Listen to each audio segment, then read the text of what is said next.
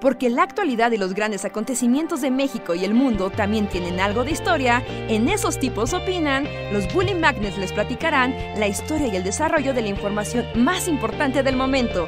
Quédate con nosotros que esto se va a poner de lo más interesante.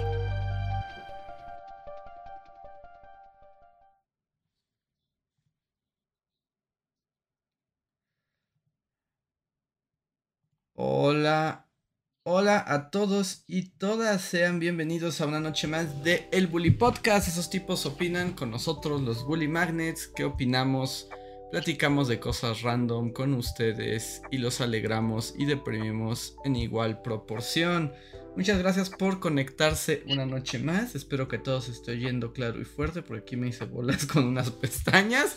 Pero bueno, si sale cualquier cosa mal, pueden decirnos. Yo soy Andrés y gracias por estar aquí en una nueva emisión.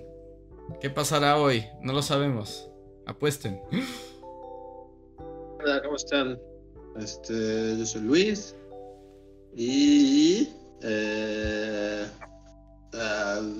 no tengo nada más que decir por el momento. Es como, ¿qué, qué pasará ahorita? De hecho, yo creí que ibas, o sea, como que tenías algo preparado y estabas. Sí, estaba listo. pensando en algo, pero nada, nada vino a mi cerebro. Es como, pues solo el mundo continúa girando y seguimos aquí. Bueno, eso está muy bien, ¿no? Eso en general ya es una muy buena noticia. Eh, ¿Qué tal? Hola a todos, bienvenidos a Esos Tipos Opinan 454. Seguimos sumando aquí y primer podcast del mes de agosto. Aterrorícense, ya es el mes número 8 del año. Segunda, ya, es segundo tercio del año. Ya, se acabó el año. Oficialmente pueden ir pensando sus compras navideñas. ¿Ya? ¿Tan pronto? Buen fin. ¿Ya? ¿Ya puedes, ya, ya- Black Friday. Ya. ya- ya puedes planear Navidad a partir de ahora? Pues, bueno, si son de que la- de ahorita es como de no me hables.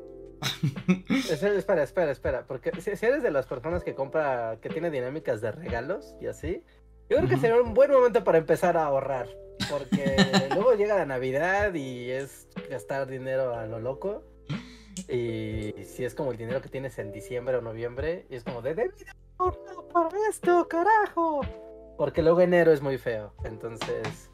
Como que el consejo sería, si ustedes gastan dinero en diciembre, en regalitos, comiencen a ahorrar en agosto. Eso está, una buena. eso está interesante. O sea, tú, o sea, ¿alguna vez lo has hecho o actualmente piensas en comprar regalos navideños ahora mismo en agosto? Ah, híjole, yo se aplico. es que mi abuela, déjenme así anécdota. Mi abuela tenía una muy bonita costumbre, muy práctica. Y era que mi abuela cuando iba de. Mi, mi abuela viajaba mucho. Entonces iba mucho a Estados Unidos y venía y así, ¿no? Entonces cada que iba a Estados Unidos compraba un montón de porquerías. O sea, perfumes, juguetes, de todo, ¿no? Ya sabes, eh, Fayuca Time. Y entonces mi abuela siempre tenía como su ropero y un baúl lleno de cosas nuevas, así. Era la canción del ropero de, de era dedicada a Reinhardt y a su abuela. No, porque no eran sus recuerdos ni nada, sino eran regalos eh, en potencia.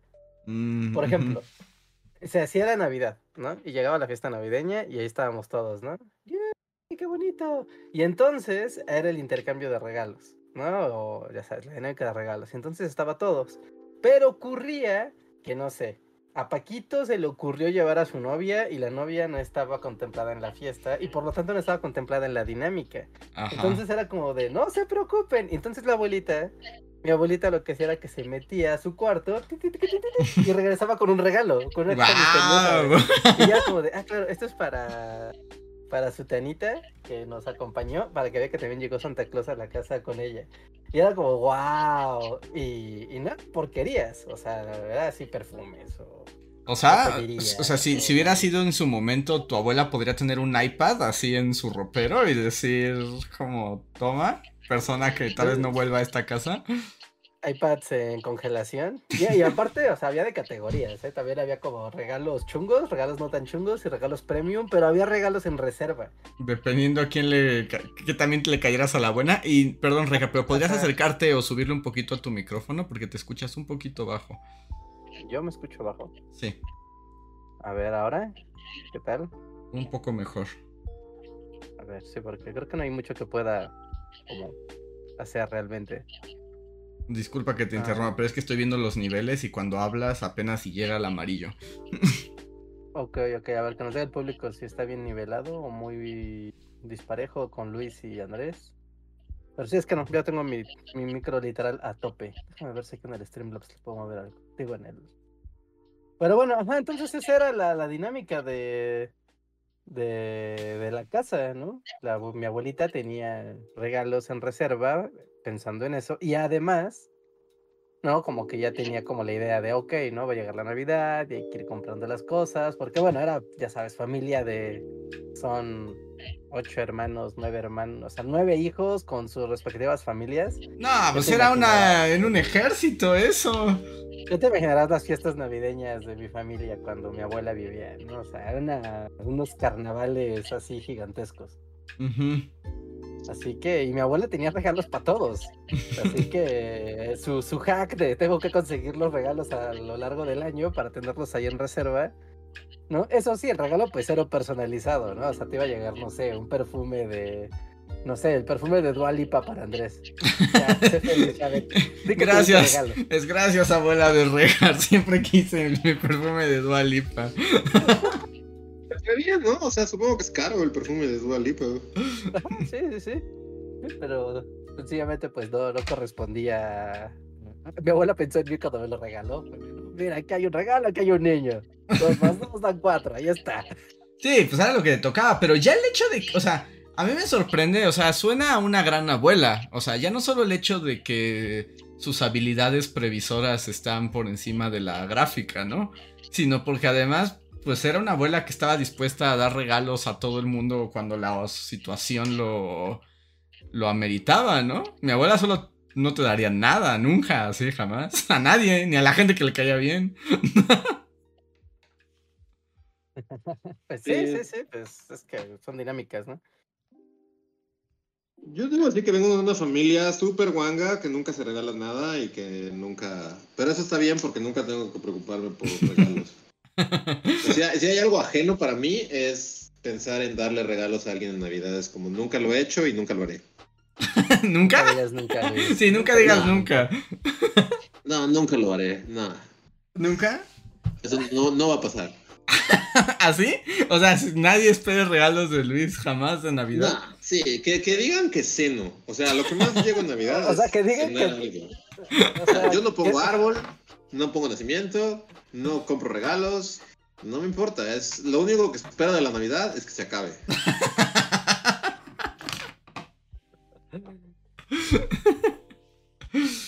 ¿Así? ¿Es de plano? Sí, no, no. Este, no sé, es como es, es- es medio de hueva, ¿no? La Navidad y toda su dinámica. Y lo que me, o sea, y siento que que en parte es porque toda mi familia es así, o sea, mi familia no celebra la Navidad. O sea, lo que hacemos es cenar algo. Fin. Digo, y no nos hablamos mientras comemos. Sí, no, comemos en silencio y cada quien se va a su casa y ya. Sí, está el especial de Navidad de la tele de fondo y No, no es cierto, sí, sí hablamos entre nosotros, pero no, regalarse cosas, o sea, y desde siempre es como. Eh, pues no. No. Sí, no, no, pues no lo Los acostumbran. regalos no son como algo que, que existe en mi familia. Sí, no, no, no tiene nada de malo. No, eso es cada. el- Y está no bien, sé, porque es una hueva andar pensando en qué vas a regalar. Es como no. eh, tiene su chiste, tiene su, tiene su encanto, pues, tiene su encanto. A mí me gusta Sí, ir a o sea, comprar regalos para otras personas. Sí, cuando son personas que, o sea, si es tu familia, obviamente son personas que estimas si quieres, ¿no? Pero si aparte hay como más personas que aprecias y así. O sea, la dinámica es padre. Cuando es dinámica de, pues, se lo voy a dar a Cuco el contador que puta, me recibe la factura con jeta cada mes. No, pues le regalas un pedazo de caca de barro y que diga que le fue bien. Wow, Pero- fue, fue- fue un regalo de insulto muy elaborado. Sí, ¿no? Es como tuviste que hacer una caca de barro. Hacer No, cosas sí, de va- barro también es todo un pedo, pero, Pero- tú hiciste una caca para. O sea, sí es invertir mucho esfuerzo en darle a entender a la persona que te caga. Si van a las tiendas de magia o a las tiendas de broma, venden cacas de barro. güey. Es muy sencillo conseguir una Ya caca de no, barro. no, es como algo. ¿Las tiendas de bromas siguen existiendo? Yo también, lo- eh, ahorita lo pensé, aún existen, pero, o sea, yo solo recuerdo, y alguna vez fuimos, ¿recuerdan la tienda como de broma y magia del mago mágico en que estaba ahí como Ahí en Bucareli, ¿no? en Bucareli? ¿Todavía existe la tienda del mago mágico? Sí, todavía existe, pero ese es de los negocios más viejos de artículos de magia. Ya es un, creo que es la tercera generación de magos y ventrílocuos que habitan en, esa, en ese negocio. Y me acuerdo que era medio molesto. Digo, saludos al, al dueño de la tienda del mago mágico. Pero era medio molesto porque el señor como justo era así como de... Uy, bienvenido a la tierra mágica. Y era como, como que te quería hacer, o sea, como que te hacía las bromas para que le compraras los productos, ¿no? O sea, como que te, te los enseñara y era como de... Ay, no, no me gusta esta tienda. No me gusta que este señor juegue como el Willy Wonka de te doy toques y hay una pinza dentro de estos chicles. Sí, la- las tiendas de bromas eran cagantes. A mí me molestaba, es así, ¿por qué, no, ¿por qué gastaría en una caca de plástico? Porque puedes ponérsela en tu papá, en su... Es como, pero ¿por qué? Porque es una broma. Y así como... Sí, a mí también me cagaban. Y porque siempre estaban como, pues sí, la- las cacas falsas, las... las Las cajas de chicle este, falso. el chicle falso. las navajas, Ajá. las, Había las- como una las de- barajas mágicas. ampolletas que eran como bombas de olor, ¿no? Como Ah, bombas. sí, bombas apestosas. Sí, entonces. Yo espero que ya no existan, sinceramente, porque es así como. O sea, esa caca de plástico es toda una em- empresa que está contaminando el ambiente por hacer una puta caca de plástico. Cacas de barro, de barro, son de barro. Bueno, pero no, esto ya está como. Pero si serio. la haces de barro, entonces tú tienes que hacerla, ¿no, Reinhardt? O sea, vas a invertir tiempo de tu vida en hacer una caca de barro y hornearla para que quede bien y todo. Vas a estar como en Ghost. lógicas en este mundo, entre ellas cacas de... Hay alguien que dedica así un día de su semana a hornear caca de barro para vender y ganarse la vida con eso. Cuando a alguien le preguntan así de, ¿qué hace tu papá? Va, mi papá cocina cacas de barro y las vende en tiendas de, de bromas. O sí, eso existe. Pero no es como algo muy pre-internet. O sea. O sea, la gente antes del internet tenía que divertirse de muchas maneras. Pero hoy en día la gente se compra la caja de chicles que te prensa el dedo. No, pero pues ya no sé nada. Mm, sí, yo, yo diría que ya no es tan popular como en otros días. Vamos a ver. Tiendas Pero- de. No sé si en TikTok, y yo tuve que sacudírmelo así como, como perro con pulgas, horriblemente, porque mi TikTok empezó No, a sí, invadirse de magos. Y era como de, no quiero ver magos, no. Ah, ¿los magos llegaron a tu magos". TikTok? Puta, ves un video de magos y agárrate, porque te van a salir cientos y cientos y cientos de, tanto de magos como de, ahora les voy a enseñar un truco de magia, ¿no? No, Y, sí. y- Las y los acciones otros... de bromas, el mercado de bromas sigue a la alza. Sí, sí, sí. O sea, y hay un montón de güeyes Sí. de. Te voy a enseñar cómo salir de esta broma si es que alguien te la quiere hacer, ¿no? Y te muestran cómo son las, las, las barajas de broma, las cajas de broma, los jueguitos estos, como, como el que le dan a Goku para que se distraiga y se quede ahí, Ujú, ujú. No, no, no persiga a, lo- a los malos. Ese tipo de cosas todavía existen y en TikTok tienen un buen, un buen nicho. Ah, Y, entonces- o sea, por ejemplo, ahorita que lo estás viendo, Luis, ¿cuáles son los productos así como estrella? Ah, solo como que puse tiendas de broma en Google y me geolocalizó. Digo, no es tan cerca porque vivo en el bosque, pero si me geolocalizó cerca está House of Magic, artículos de broma, magia y novedades. La casa del mago Chami, Thor Wizards Champs. Y las cosas que venden son stink bombs. O sea, es lo mismo. Es exacta- la caca de plástico, la bomba pestosa, este, fart bomb. Este, sí. No, el, el mercado de las bromas sigue a la alza. Wow. Que según yo son un montón de chinos viviendo en una ciudad en la que no se puede ver a más de 100 metros de distancia porque es como una nube de cochinada y quemando plástico para hacer lentes locos, ¿no? y arañas. Sí, sí, sí. Mira, si googleas artículos de broma, en Mercado Libre sale cigarros de broma. Que aparte eran súper chafas, porque tú lo que esperabas es como algo de caricatura y solo era como... Ajá. Sí, o sea, tú quieres una dinamita como o sea, del pato Lucas. Y no pasaba. Hay, hay cigarros de broma, hay lentes locos que se les caen los ojos, Ajá. hay dientes falsos está- como de está- Hillbilly. Todo es super fuzzy. O sea, la cosa es como entrar en el mood fuzzy. Ah, Waka waka. Por, por ejemplo, toda, es ¿venden pollos de plástico? Waka waka. Eh, no, no he llegado, estoy, estoy scrolleando. Hay El pollo de plástico. Cucharas mágicas que se muy doblan. fácil, ¿eh? El, el pollo lo- en jugueterías de tianguis y así, el pollo de plástico que chilla. es Ah, el que chilla sí. El que chilla sí, el que hace como, ¡ah! Pero, o sea, desde tiempos de Fossi el oso. O sea, ¿por qué un pollo de plástico da risa? no, no, no lo entiendo. Porque es ridículo. Porque es ridículo. Pues, pues eso, pues, porque es ridículo. chicles falsos, una rata falsa. eh, Es que, es- o sea, Los insectos, el, ¿no? el planeta, está, o sea, el planeta está sobrecalentando. O sea, los, los mares están así en ebullición. Y hay fábricas de estas pendejadas, que es así como, uno es como un, como una bandita, pedazo de tela, con medio clavo aquí y medio clavo acá, y tiene como sangre alrededor. Mm. Ajá, Y eso sí. cuesta 139 pesos. Wow, está muy caro el dedo de broma. Y va a ser transportado y va a dejar una huella de carbono. ¿Para, qué? ¿Para qué? ¿Para qué? Para reírse. ¿Cuál es la broma ahí? O sea, llegas y es como, "Ah". ¿Qué? Qué frustrante es el mundo de las bromas. Son bromas así. Me lo imagino así como un señor con un moñote y un sombrero. Digo, ¡Uh, Luis! ¡Únete al mundo de las No bromas! mames, Don Bromas puede chingar a su madre un chingo. O sea, ¿cuánto gastarán? O sea, ¿cuántos O sea, esto viene, todo viene de China, ¿no? Pero el, el mercado, o sea, las bombas fétidas, ¿cuántos litros de, de- de porquería tirarán así a, a los ríos de Toneladas. Xinjiang? O sea, los ríos de Xinjiang, en una provincia en China, están súper contaminados por los residuos que dejan las bombas apestosas. Y luego si la pides por 149 pesos una caja de bombas fétidas, o sea, va a ser va a dejar toda una huella de carbón en el, o sea, ¿cómo de Quiero dejar de hablar de esto. No, no- no sigamos hablando de...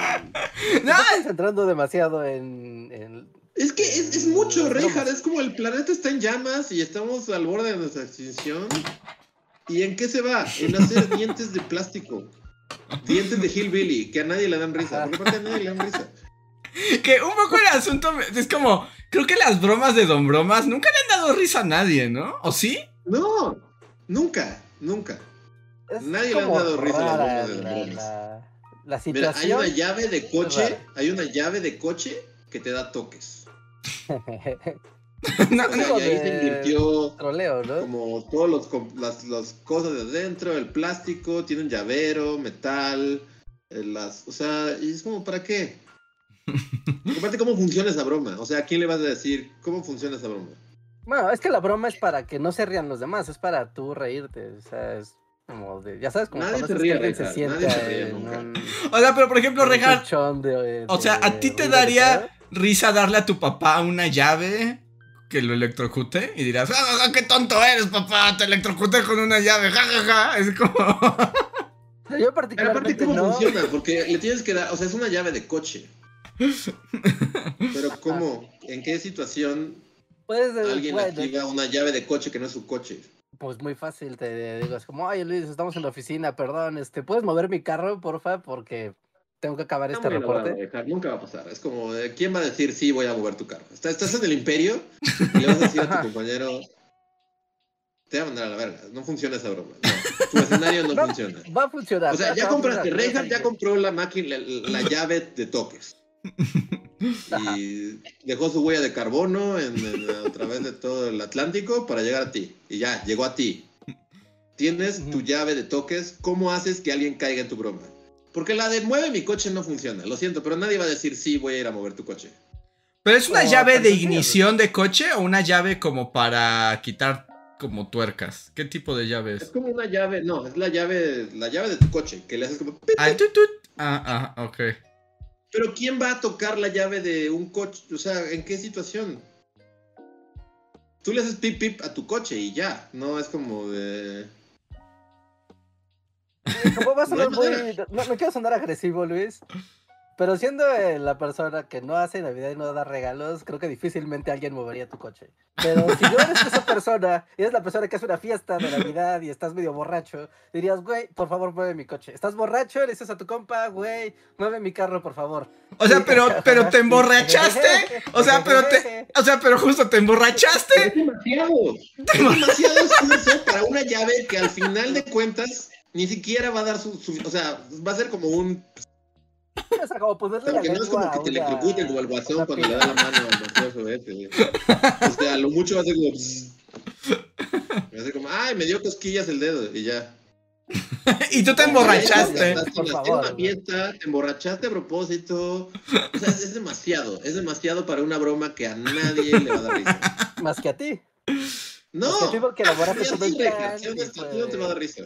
A mí me daría risa, pero si yo planeara todo esto para que ocurriera así de voy a hacer mi plan maquiavélico para que alguien lo logre y lo logre y sea como de güey, hice que alguien apretara ese botón y se electrocutó. El- el- o sea, la broma es para mí, es para que yo me sienta como no, jejeje, no. eso.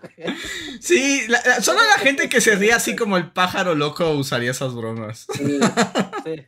¿Se acuerdan de en 31 minutos que había un personaje que era el tío Horacio? Que era como Ah, ándale. del mundo. Sí, sí, sí. él. Ajá. Sí, sí, sí.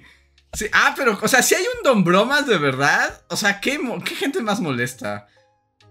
Pues no, bromas es como un chino, ¿no? Que tiene una fábrica de bromas que está tirando toneladas de químicos al, al río más cercano, intoxicando. Pero ahí también Don Bromas es como, como una especie de guasón del Capitán Planeta, ¿no? en esa versión. coloco. Mira, existe un Homerito cagón. Es como una Es un figura de. Homero con los pantalones abajo y supongo que lo aprietas y sale una caca. ¿Quién Ah, quiere ¿qué eso? será? ¿Quién- quién- Y cuesta 169 pesos. Ese muñequito está adaptado a los tiempos contemporáneos, porque inicialmente, y esta la primera vez que yo vi un muñequito de esos, era un negrito, y era como de, mira, el negrito cagón. Y ahora es un homerito, porque pues la gente ya no quiere tener negritos cagones, que homeritos. Y era como de, claro, porque mira, es un negro cagando. O sea, es como- Sí, solo al hombre del año, de los años 50 le daría risa algo así, o sea... Ah, mira, sí, aquí, justo aquí está, está el negrito cagón. O sea, scrollea un poquito más y está el negrito cagón. Sí, que es el clásico. Chico para bromas, cuesta 199 pesos. Es más caro que el Homero. Y se deforestó como una hectárea del Amazonas para, para conseguir hacer al, al negrito cagón.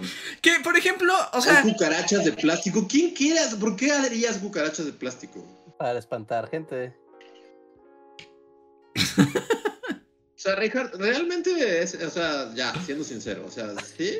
¿Sí o solo me quieres llevar la contraria? Porque es como de, ¿has usado bromas en tu vida? ¿Has ¿Le has comprado al mago bromas?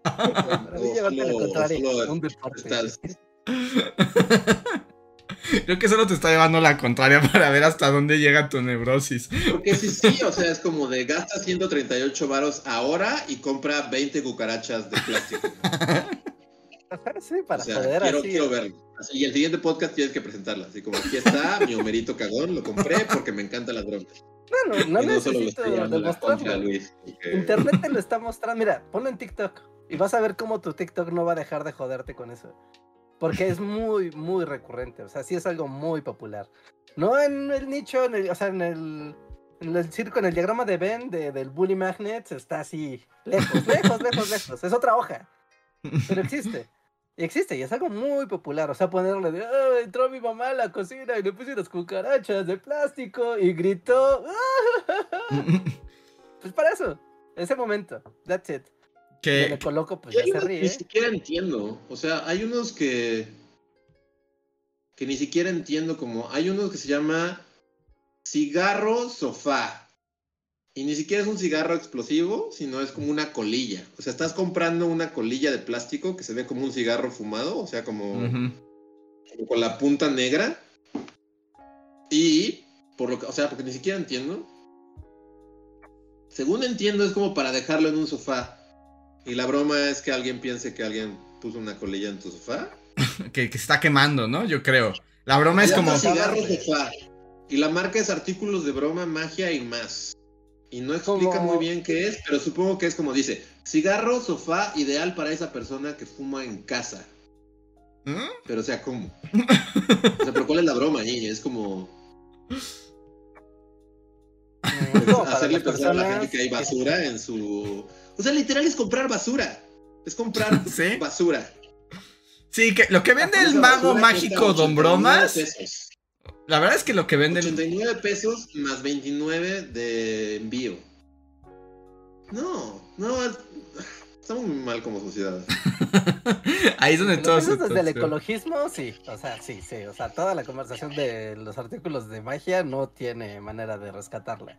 Que además, No a mí lo que me molesta, y aquí va a salir una parte, bueno, no, no es como que jamás lo haya ocultado, pero una parte particularmente ñoña de mi personalidad. O sea, por ejemplo, a mí de niño me gustaba como las cosas de magia, ¿no? O sea, de magia, o sea, como de... Uy, aparezco cosas, este, ¿dónde quedó la bolita? Eh, juegos con cartas, varitas que se convierten en... En, En pañuelos. en pañuelos. O sea, eso. Y yo me acuerdo que cuando me gustaban esas cosas, justo iba a las tiendas de magia porque quería ver cosas de magia. Y lo que te vendían eran esas porquerías. Y era de como, esto ni siquiera es ¡Una magia. bolsa de pedos! Es como-. Y es como, ¿dónde ¿Y está la ser magia? así como Christian Bale? Exacto. un- Yo quería ser Christian. Bale, los aros, y así como voy a serruchar a alguien a la mitad y la ilusión, ¿no? Y miren, una pelota que vuela. Yo quería eso y era como, no, una colilla de cigarro de plástico. E- es Mira, como raro hay- cómo hay el una- mundo de la magia y de las bromas se termina cohesionando en la misma tienda. Porque sí, las bromas y la magia no son lo mismo. No, no, No es lo no. mismo. No, el saca una carta de esta baraja, Luis, y te diré cuál es la que sacaste. Eso es un truco de magia. Estoy- es me estoy encabronando mucho solo al scrollear en Mercado Libre con, con, el- con cosas de broma. O sea, ahorita llegué a una torta de broma. Que es como una torta de plástico. ¿Sabes? ¿Te acuerdas de ese capítulo de Los Simpson donde eh, la familia Simpson hace una fiesta y Homero se 149 mega pesos más 49 pesos de envío. 200 pesos en una torta de plástico. ¿Y cuál es la broma ahí? Es como de, ¡ah, mamá, traes torta! Y entonces tu mamá la va a agarrar y la va a pesar y claramente es plástico hueco. Y va a decir, ¿qué? Y es como de, ¡ah! ¿Qué? Yo Sí, Estamos seguramente se va a tirando, preguntar si tomó contra- leche estamos radioactiva. cuando destruyendo a los mares, así. La Antártida se está derritiendo para que los chinos puedan hacer una torta de plástico que a nadie le da risa. ¿Te acuerdas de ese capítulo de Los Estoy Simpsons donde Richard. los Estoy Simpsons o sea, en serio. hacen una fiesta y Homero se emborracha y le pone unos cubos de hielo de broma al doctor? Ah, Al doctor ah, Hibbert. El doctor Hibbert le dice, ah, sería incluso más sano que hubiera una mosca de verdad en mi ¿no? Sí, sí. Y solo, y solo Homero se ríe de la broma, ¿no? Y es como de, claro, es que son bromas, son bromas muy tontas. A mí me da risa. Bueno, también pensé en Los Simpson en el capítulo también donde le hacen bromas a Moe, que le ponen una cobra y que lo pica la cobra y es como qué chistoso, pero Homero le abre la sal y la derrama y lo corren del bar para siempre.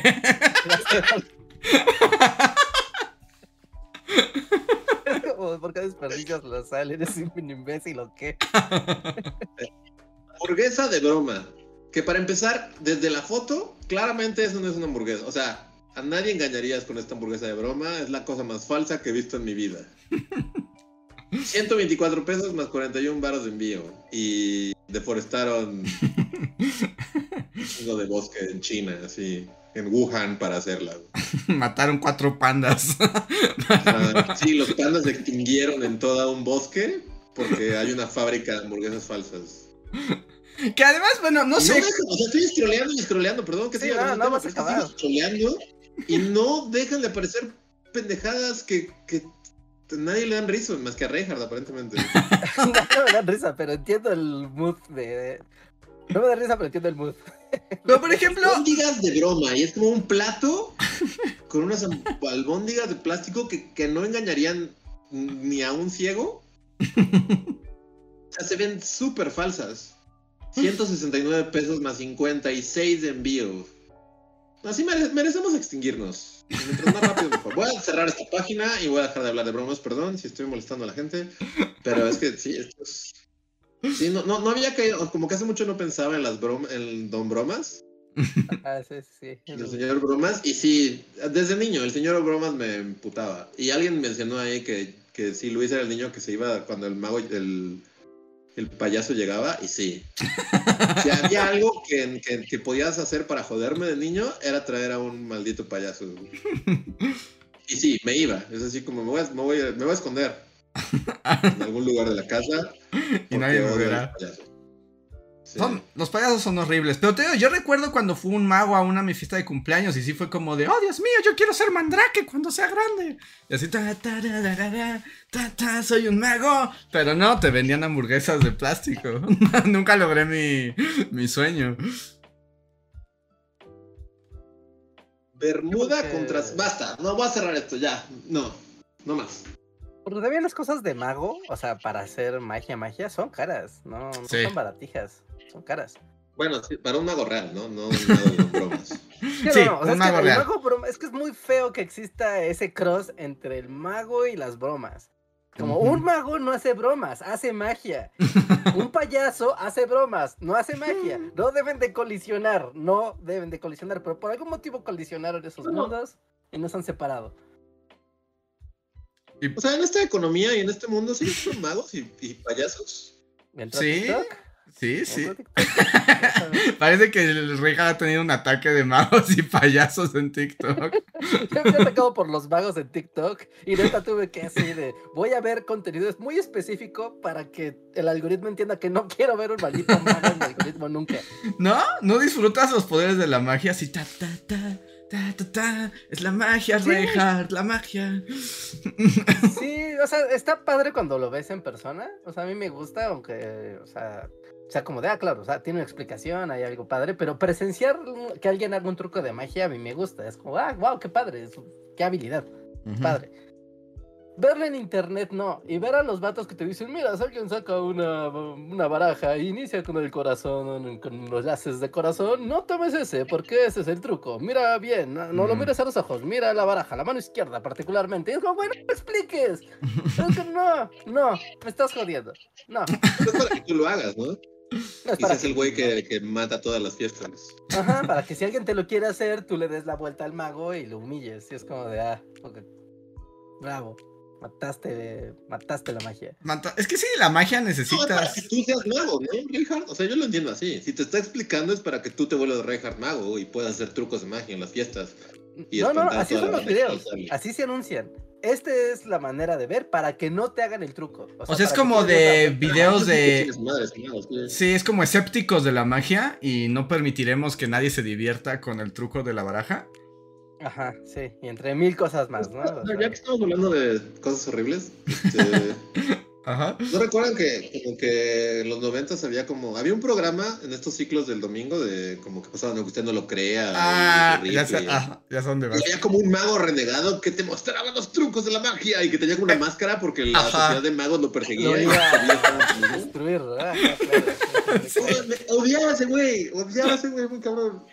Porque le echaba mucho, ¿no? Era todo un show de te voy a mostrar los secretos de la magia, pero los demás magos del mundo eh, te quieren, quieren muerto porque estoy mostrando los trucos. Entonces tenía como una máscara para proteger su vida y su identidad. Que era No sé, también- yo lo odiaba muy cabrón. Por eso, maldito traidor a los magos. A mí más bien lo que me saca yo de onda. saber quién es, quién, quién eres para delatarte con los demás magos y que te tiren así en una caja atado así. Por, por un barril como a Houdini por las cataratas del Niágara. Tiene que ser una muerte tipo Houdini para Sí, sí. es lo adecuado de una ejecución de Pe- Aunque también es como extremadamente ñoño pensar que hay una sociedad de magos que, que te cazará hasta el final de los, de los confines de la Tierra, ¿no? Pero básicamente lo que dijiste ahorita, Reinhardt, es eso, pero en TikTok, ¿no? Es su evolución. Es como el mago, el mago traidor que, que traicionará a los demás magos en su sociedad de magos para darte sus trucos. O sea, a mí el niño era como. Ajá, e- e- es bajo. Es como de mago, eres un traidor y. mereces ser destruido.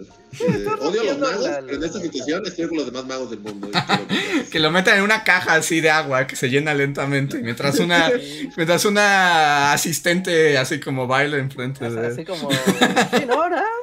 ¡Sí, ya! El ver- ¡Bájame a la sierra! El verdugo tiene así como un traje de lentejuelas y una pluma, ¿eh? mientras así. Sí, porque es un show, o sea, es que es muy padre. El mundo de los magos es un espectáculo, es un show. Y seguro tienen una historia muy padre los magos de show business. Pero no, no sé, Adal, tú que dices que te gustaba la magia de, de niño Andrés, ¿alguna vez de pura caca? Yo tenía unos libros, era una colección de libros como de conocimientos diversos, ¿no? Unos libros rojos. Y había un libro que era, Ujú. era el de magia Ujú, ya sé cuál es. Sí. de magia. Y, y a mí me. Puta nada, esa colección de libros sí me volaba la mente. Y el de magia era como de. ¡Wow! Conocimiento arcano. frente a mí. Y, el libro, o sea, y el libro sí era un manual de. Mira, cómo desaparecer un vaso, ¿no? Y ya te decía cómo hacer ahí un truco con un pañuelo y un cartoncito y así, ¿no? Mira, cómo hacer que el fuego salte a tu voluntad de un lugar a otro, ¿no? Ya como, órale, ¿no? Estaba muy cool. Pero el libro, eh, en su introducción, era muy claro al decirte que los secretos de la magia tienen que conservarse y que tú estabas teniendo ahí como muchos trucos, pero que habría que ser siempre muy discreto con cómo hacías las cosas para no develar los trucos. O sea, el propio libro seguía como las reglas del mundo de los magos, como Sí. Hay que ser discretos y misteriosos, y no nada más es hacer el truco, sino saber eh, ganar la atención de tu público para que la Y- magia Y, ahí surja. mismo te decía que la diversión estaba en el misterio, ¿no? Y que pues, por eso no revelabas el truco. No tanto porque fuera un conocimiento arcano de los magos más magos del mundo, sino porque ahí es donde está la magia, ¿no? En el que la gente diga cómo lo hizo. Sí, sí, sí, claro, es como un show. Es que esa es la padre. La, la parte padre de los magos es que es, es algo histriónico. No es nada más la técnica de hacer el truco, sino toda la construcción de, de estamos frente a una fuerza misteriosa que yo controlo y la voy a exhibir ante ustedes. Eso es muy, muy divertido. Ahora, por, Divertido, por ejemplo, eh, además, ya los magos, así como profesionales, es muy, o sea, es muy interesante. Yo escuché la otra vez un podcast en el que entrevistaban a Penn and Teller. Ah, ok, sí, los cómicos súper. Que son un magos, gordo ¿no? Y un chaparrito muy que no habla nunca ante, o sea, cuando está en escena jamás habla. Eh, tienes, este, Luis, tienes apagado el micrófono.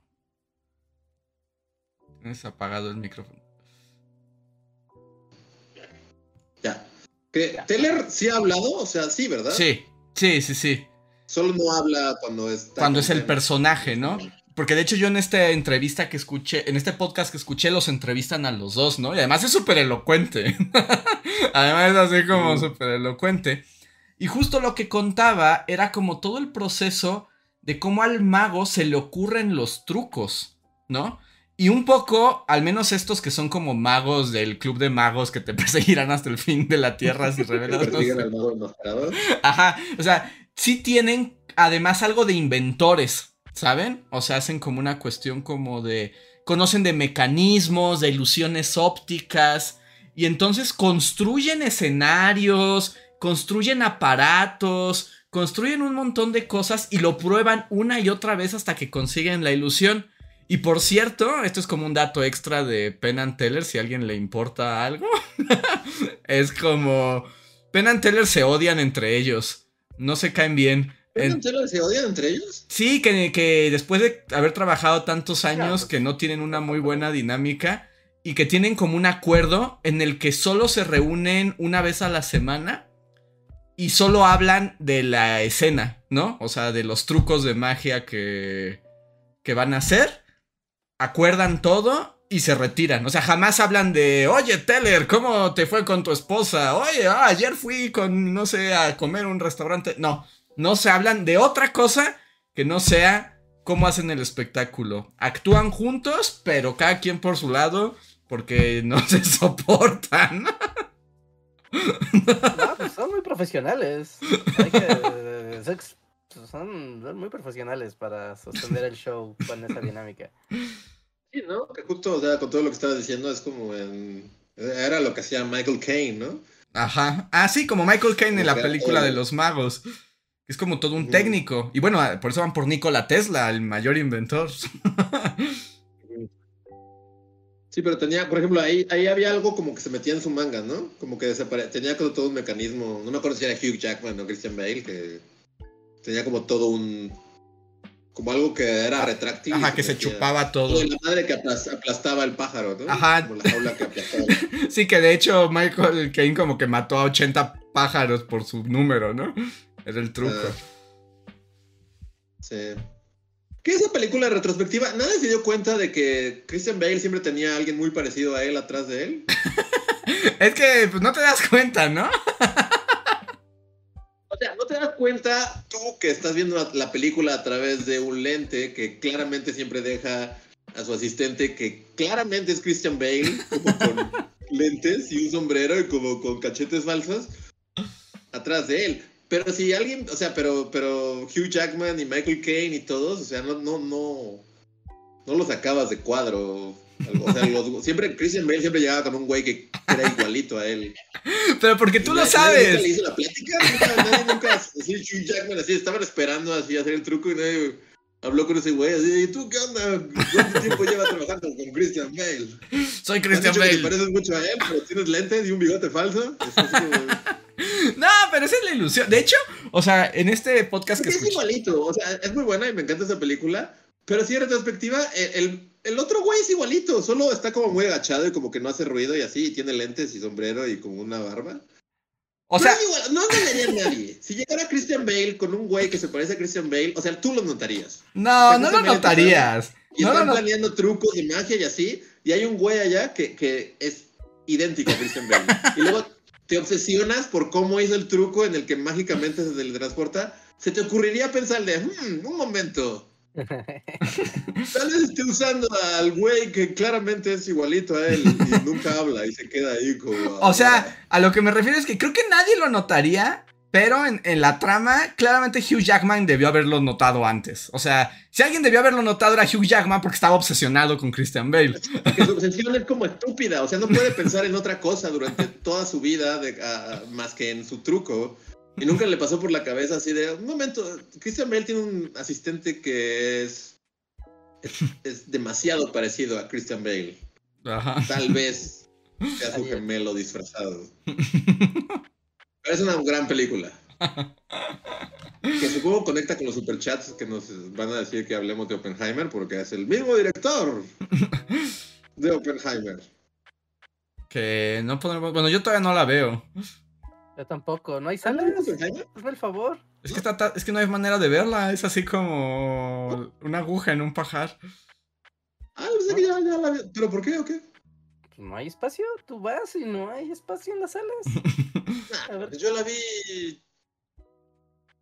El cine estaba prácticamente vacío. Es que tú elegiste Oppenheimer sobre Barbie, ¿no? O sea, en el fin de semana Sí. de estreno de... Ah, es que ahí estuvo el truco, Sí. porque todo el mundo fue a ver Barbie Y y después. después la siguiente semana todo el mundo quería ver Oppenheimer. Pero Barbie tiene todas las salas, entonces... Yo traté de ir el El sábado. único aquí que ha hecho el Barbenheimer eh, Experience es Rehab. No, porque, No, yo sea, también ya vi Barbie. Yo también yo vi, Barbie, pero no, Pero no ha visto Oppenheimer. O sea, ¿Ustedes no han visto Oppenheimer? Yo soy No. el único que ha visto Oppenheimer. sí. Pero nosotros ya vimos Barbie. Ah, vamos a hacer un Barbieheimer este, sesgado porque nadie ha visto la otra película. y nos inventamos todo. Nos inventamos- tú inventas la de Barbie y nosotros inventamos la Oppenheimer. ya ver qué pasa. ¿Y Barbie está chida? Pues sí, sí. Sí. O sea, ¿está chida, está chida? ¿O está chida? El mundo le está diciendo que está chida y tienen que como que... No, a mí sí me gustó. A mí sí me gustó. Sí está chida, o sea, pero sí está chida. Sí, a mí sí me gustó. Es una farsa que no es del todo perfecta y tiene unas partes muy aburridas. Pero lo que yo le decía a Rey, es que lo comentamos uno de los días que no estuviste. Eh, Ah, ok.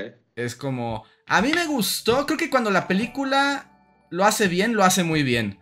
Pero hay partes como que necesito un tijeretazo, así como grandes tijeras para quitar partes que sobran muchísimo en la película. Ajá. sí, sí, Yo, o sea, como Andrés una vez lo hizo de esta sección de criticaré una película que no he visto. Ok, yo creo que... de la sección de Luis. No, no es crítica, o sea, porque realmente, o sea, sí. Pero sí siento que, no sé. Bueno, no, no, no, ni siquiera tengo una crítica. Solo. O sea, no está muy X y más bien el mundo les está como diciendo de Barbie es un fenómeno importante que será analizado por Ah. nuestros hijos. Y en realidad es como una película de Will Ferrell, con Will Ferrell siendo Will Ferrell. Sí, que de hecho es Will Ferrell, el más Will Ferrell de los Will Ferrell, eso sí. Sí. El tiempo va a decirlo, ¿no? Porque siempre es difícil escaparse de todo el. Pues sí, ¿no? El, el fenómeno social que implica. Yo lo que le decía a. Reinhardt es que yo sí temo que la película es muy de eh, nuestro presente. O sea, no, no estoy muy seguro que, o sea, cómo será vista en el futuro. Pero sí está divertida. O sea, sí está divertida. O sea, no sé. Bueno, hoy vi como un tuit o algo así. Pero también siento que ya está, o sea, está así como, ok, va, está buena, no dudo que esté buena y así. Pero como que se ha salido un poco de control, porque sí he visto tweets así como de, esos hombres cobardes que no se atreven a ver Barbie. Es así como, o sea, puede que simplemente no te llame, ¿no? O sea, porque también estaba como esta onda de, no, si no ves Barbie es porque eres un cobarde de- del mundo, del pasado, de los hombres. Es como de, es una película en la que sale Will Ferrell. Es como, ¿por qué de repente es como el suceso que va a cambiar así y que va a marcar como tu...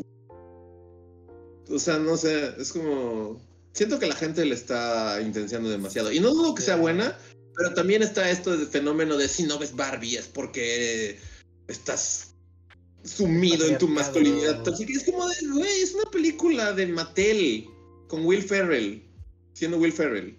Muy Como Will de- Ferrell.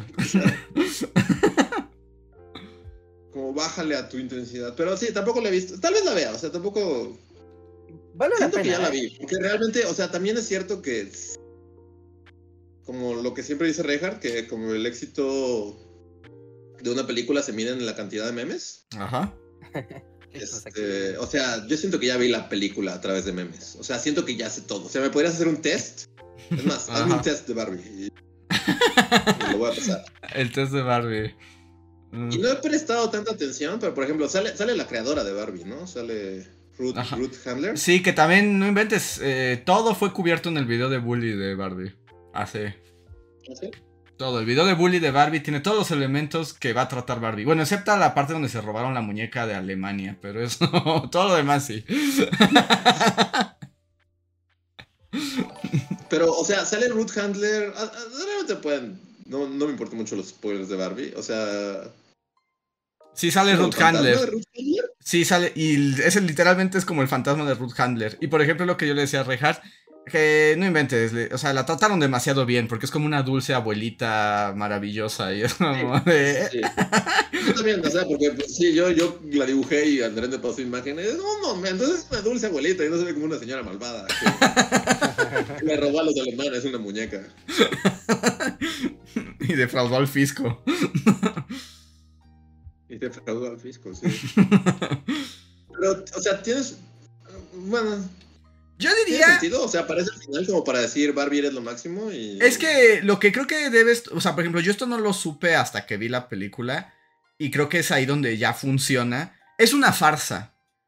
O sea, la película es fársica, de principio a fin, ¿no? Entonces también le permite pues hacer cosas como, como completamente locas, ¿no? O sea, puede pasar cu- cualquier cosa. Y todo el tiempo está en ese tono. Entonces, a mi parecer, cuanto más fársica es, mejor le va. Pero luego hay partes que se le olvida que es una farsa y como que se pone como muy seria.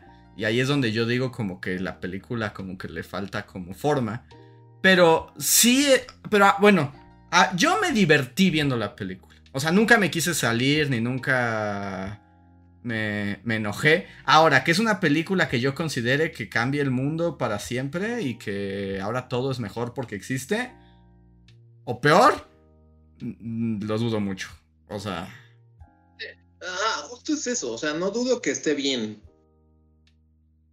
Pero siento que es eso, ya lo había comentado, es como, siento que es una película que está bien, pero que todo el, discurso en torno a ella ya ha crecido a grados justos así de que va a cambiar bueno, hay la vida en la Tierra. Y es como de, pero es, es, una película con Margot Robbie y Will Ferrell, es como de... Sí, es una película que tú cuando la ves, después de haberte contaminado de... Bueno, y no importa si la viste antes y después te trepas al mame o al revés, pero sí hay muchas cosas que te hacen pensar de, ¿vi la misma película? ¿O qué chingados pasa? Eh, es que también ya, o sea, ya las ideas en torno a la película ya son mucho más que la película. ¿No? O sea, más bien la recomendación que yo diría es como, sí, vela. O sea, yo creo que es una película que sí vale la pena ser vista. Pero vela, o sea, por, en, en... Pues la puedo ver en Cuevana 3. Sí, sí, sí, Cuevana 3. Sí, tranquilamente. Pero tampoco es que digas, órale, ¿no? Formas y colores al límite, esto hay que verlo en una pantallota. No. O sea, está, padre. ¿no? A mí los musicales que tienes también padres, ¿no? los escenarios están muy padres, pero tampoco es nada que rompa, ¿no? Como el, en el sentido gráfico. Así que no, está, está padre. Como dice Andrés, es una e-, es una película que vale la pena verse, ¿no? Como contemplarla, criticarla con las propias valoraciones que uno tenga y quiera, ¿no? Y, y sí, te lo vas a pasar chido, ¿no? Y creo que también aquí hay una parte que, no sé, ¿no? Como empiezas a ver reviews de Barbie y te empiezan a salir más contenidos de, de la película. Y como algo como también padre, y que tal vez ahí es un sesgo que los tres vamos a tener, ¿no? Como toda la pues sí, todas las chicas que jugaron con sus Barbies desde hace 40 años y vivieron como toda, o sea, como el, pude entender todas las referencias que vi en la película y eso le da un chorro de valor, como, no sé, ¿no? Yo vi Mario Bros y entendí todas las referencias de cada personaje y cosa que se vio. Alguien que no juega Mario Bros y no le gustan los videojuegos, pues tal vez es como de, ah, pues qué bonito.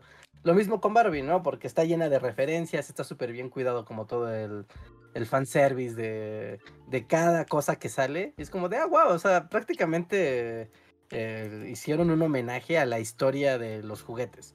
Y, que eso también es otra, otra cosa importante, ¿no? No deja de ser una película de Mattel sobre una de las franquicias de juguetes más poderosas de... que además ya también se enloqueció. ¿Cómo habíamos dicho cuando... ¿Cómo? Ya se, se me olvidó nuestra propia frase. Cuando le habías dicho a... A, a Reinhardt que ya Nintendo iba a hacer mil películas. De, absolutamente todo. que Nintendo estaba en la calle, ¿no? Ah, sí. sí, sí, Nintendo está en la calle. O sea. Es como la era de Reinhardt, ¿no? Es la era de Reinhardt. Ajá, la era de Reinhardt. Pues aquí también, ya Mattel está en la calle. De hecho, ya dijeron que ahora quieren hacerle película a todos sus juguetes. Y es como, ¡No! Son 14 películas. Y es como, ¿14 películas? De... Porque aparte, o sea, están tratando de hacer la película de o sea, yo vi los nombres y está como la, película de uno. la película de la bola esta mágica de los Simpsons que te dice la, Ajá, como la... película de Hungry Hippos, que son estos hipopótamos que, que tragan pelotas. O sea, pero como justo, y vi muchos tweets también al respecto, que es así como, o sea, claramente no entendieron la lección, ¿no? Es así como de... Pues entendieron la lección que está en la calle. Millones de dólares. Millones. O sea, la lección debió haber sido como darle dinero a, ¿cómo se llama? Greta Gerwig y, directores y directoras como con talento y que tienen ideas y que tienen como una visión propia. No, no, millones de dólares. La lección fue como de vamos a hacer una película de la bola mágica 8. No sé, si es así como. Pero de todas formas, nada, esto importa porque nos nuestros días en la Tierra están contados. Porque, porque Don Broma está destruyendo el planeta. Ah, sí, porque los, océanos están en llamas, porque Don Bromas está tirando toneladas de mercurio para hacer una caca. Sí, sí que es una nota bajoneadora de mercurio y así. Eh, ahorita, por algún motivo habían tenido como en secreto, no, no es un secreto, ¿no? O sea, ya lo buscaba, lo sabía, pero en Alemania, o sea, sacaron que tienen el compromiso de cumplir parte del armisticio después de la Segunda Guerra Mundial, ¿no? Y entonces dicen, bueno, ¿alguien se preguntó a dónde fueron todas las armas que tenía Alemania después de que se rindieron? Porque, pues, a algún lado fueron, ¿no? Y yo como de, sí es cierto, ¿dónde fueron todas las armas? Las destruyeron, las vendieron, las confiscaron los demás ejércitos. Y no, lo que hicieron fue que las subieron un montón de barcos y las tiraron al mar. Wow. Y entonces, el fondo marino, el, el- en el Báltico, donde tiraron todas las armas y tienen toda una campaña que ahorita eh, se comprometió Alemania porque tenía un tratado de limpieza marina, ¿no? Que era como de, sí, sí, vamos a limpiar el fondo de los mares, claro que sí, pero que ya llegaron a una zona del mar que es donde están todos los residuos de bombas, rifles, minas, eh, minas químicas, gases, cuanta porquería se fabricó, que está en el fondo de los mares y que no los han movido porque pues llevan ya ahí 70 años bajo el mar y moverlas es extremadamente peligrosa y además es extremadamente contaminante. No o sea, es como teníamos ahí un barril lleno de gas mostaza y pues, pues bueno, ahora está oxidado, así que si lo movemos se va a contaminar todo el mar, pero tenemos que sacarlo. Y tienen todo un tema sobre las armas. que ¿Qui- están ¿Quieres, quiere-. ¿Quieres este, sumarle un poco a esa nota alarmante y deprimente? Hace poco leí un, un reportaje sobre... Ya deja las armas que se deshicieron. Las ojivas nucleares, ¿no? O sea, las ojivas nucleares que se han hecho a lo largo de la historia, que pueden pasar al video de la bomba atómica y ahí se explica que hay miles de bombas nucleares en el mundo. Pero el asunto es que las ojivas, este, como más antiguas, están dentro, pues, como de unos armazones de misil, así como antiguo, que por los materiales de la época, por las condiciones de la ojiva y etcétera, se están degradando.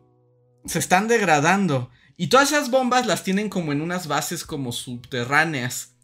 Pero el problema es que ya, o, o sea, está el elemento activo, pero todo lo que lo contiene está valiendo gorro.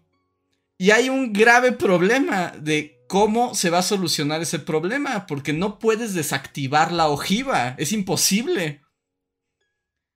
Se va a Entonces, solucionar, es como eh, eh, spoiler de Oppenheimer, pero es como al final, es como de, sí, ya valió, o sea, no valió ahorita, pero va a valer. Es como de, hicimos que valiera el mundo, es como... porque ahí es como de construirles, digamos, como un lugar para guardarlas y eso requiere una tecnología gigantesca, millones de dólares y así. Pero si no hacen nada, en algún momento alguna de esas puede fallar y cualquier cosita puede estallar. Porque pues no ya no hay manera de qué hacer, hay que mandarlas al espacio o algo así. Pero... Superman, las avienta al sol. Ajá, como Agarra super... todas las ojivas nucleares y las avienta al sol. Pero no, o sea, sí, bueno, no, ya no voy a decir nada. Demasiado pesimista, pero es como, o sea, o sea, sí es como es el fin de los tiempos. Es esa una bomba de relojería esto, ¿no? O sea, por un O motivo... sea, y las bombas son como, bueno, no, o sea, sí son como un gran factor, pero son uno de miles de Es factores. que es así como de, o sea, no hay manera. O sea, ya estamos extintos, somos la vaquita marina. Y Leonardo No DiCaprio, no. súper la vaquita. Así como de, ya. Esta marina O No, no sé si vieron que los océanos están prácticamente hirviendo. Como O sea, sí que están al... Sí, sí, sí. Algunas partes del mar están en ebullición. Y es así como, o sea, sí, ya, fin. Game over. Que ahorita Se leo acabó un, todo. un chat que nos ponen aquí. O sea, de las armas en el fondo del mar, ¿eso significa que las orcas están armadas?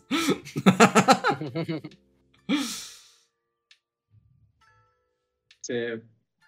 Pero sí, así que si quieren dormir bien, piensen en las ojivas nucleares que se derriten lentamente bajo la tierra y que no hay forma de pararlas y nadie sabe qué hacer con ellas y que no se sabe cuántos años aguanten esas estructuras, pero el día que ya no aguanten, pues van a ver qué divertido se pone todo.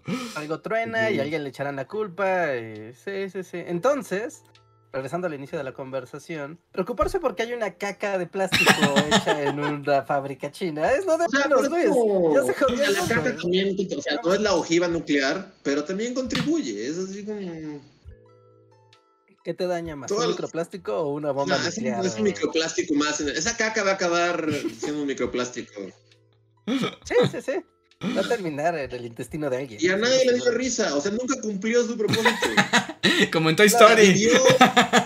Cuatro mil años, que tardó cuatro mil años en degradarse y nunca sirvió a nunca nadie siquiera la comentó. Es así como nunca nadie dijo, ah, mira, hay una caca de plástico. No, es como de se fabricó, se transportó, alguien la compró, la puso enfrente de su papá, su papá fue como, ah, mira, hay una caca de plástico, mi hijo es un pendejo, y la pateó. Y ese fue su, su mayor momento en la historia, fue como, ese fue su gran momento, y de ahí solo se tiró a la basura, cayó en un basurero, terminó en el mar y se convirtió en un microplástico después de 3.000 años, se desintegró. Ah, y ahí está, mira, algunos nos da una gran reflexión. ¿Qué tienen en común una ojiva nuclear y una caca de plástico de broma? Que son completamente inútiles y destruyen el planeta. Ah. Sí. Que ya, ya esa parte, ya no voy a profundizar en el mundo de Don Bromas.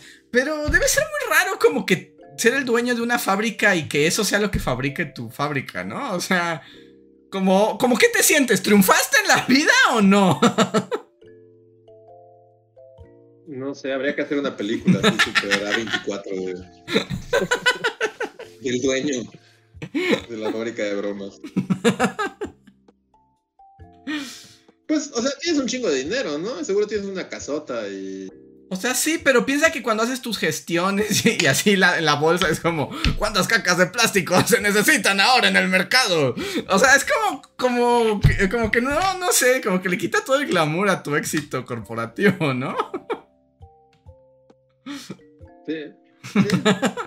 O sea, no sé si el dueño de esa, ca- de esa fábrica es un triunfador o un perdedor, no me queda, no me queda muy claro.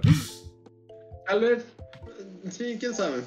Depende cómo midas el O sea, sí lo veo, eso- veo como al dueño de la, de la fábrica de cacas, así como, como viviendo en una gran mansión.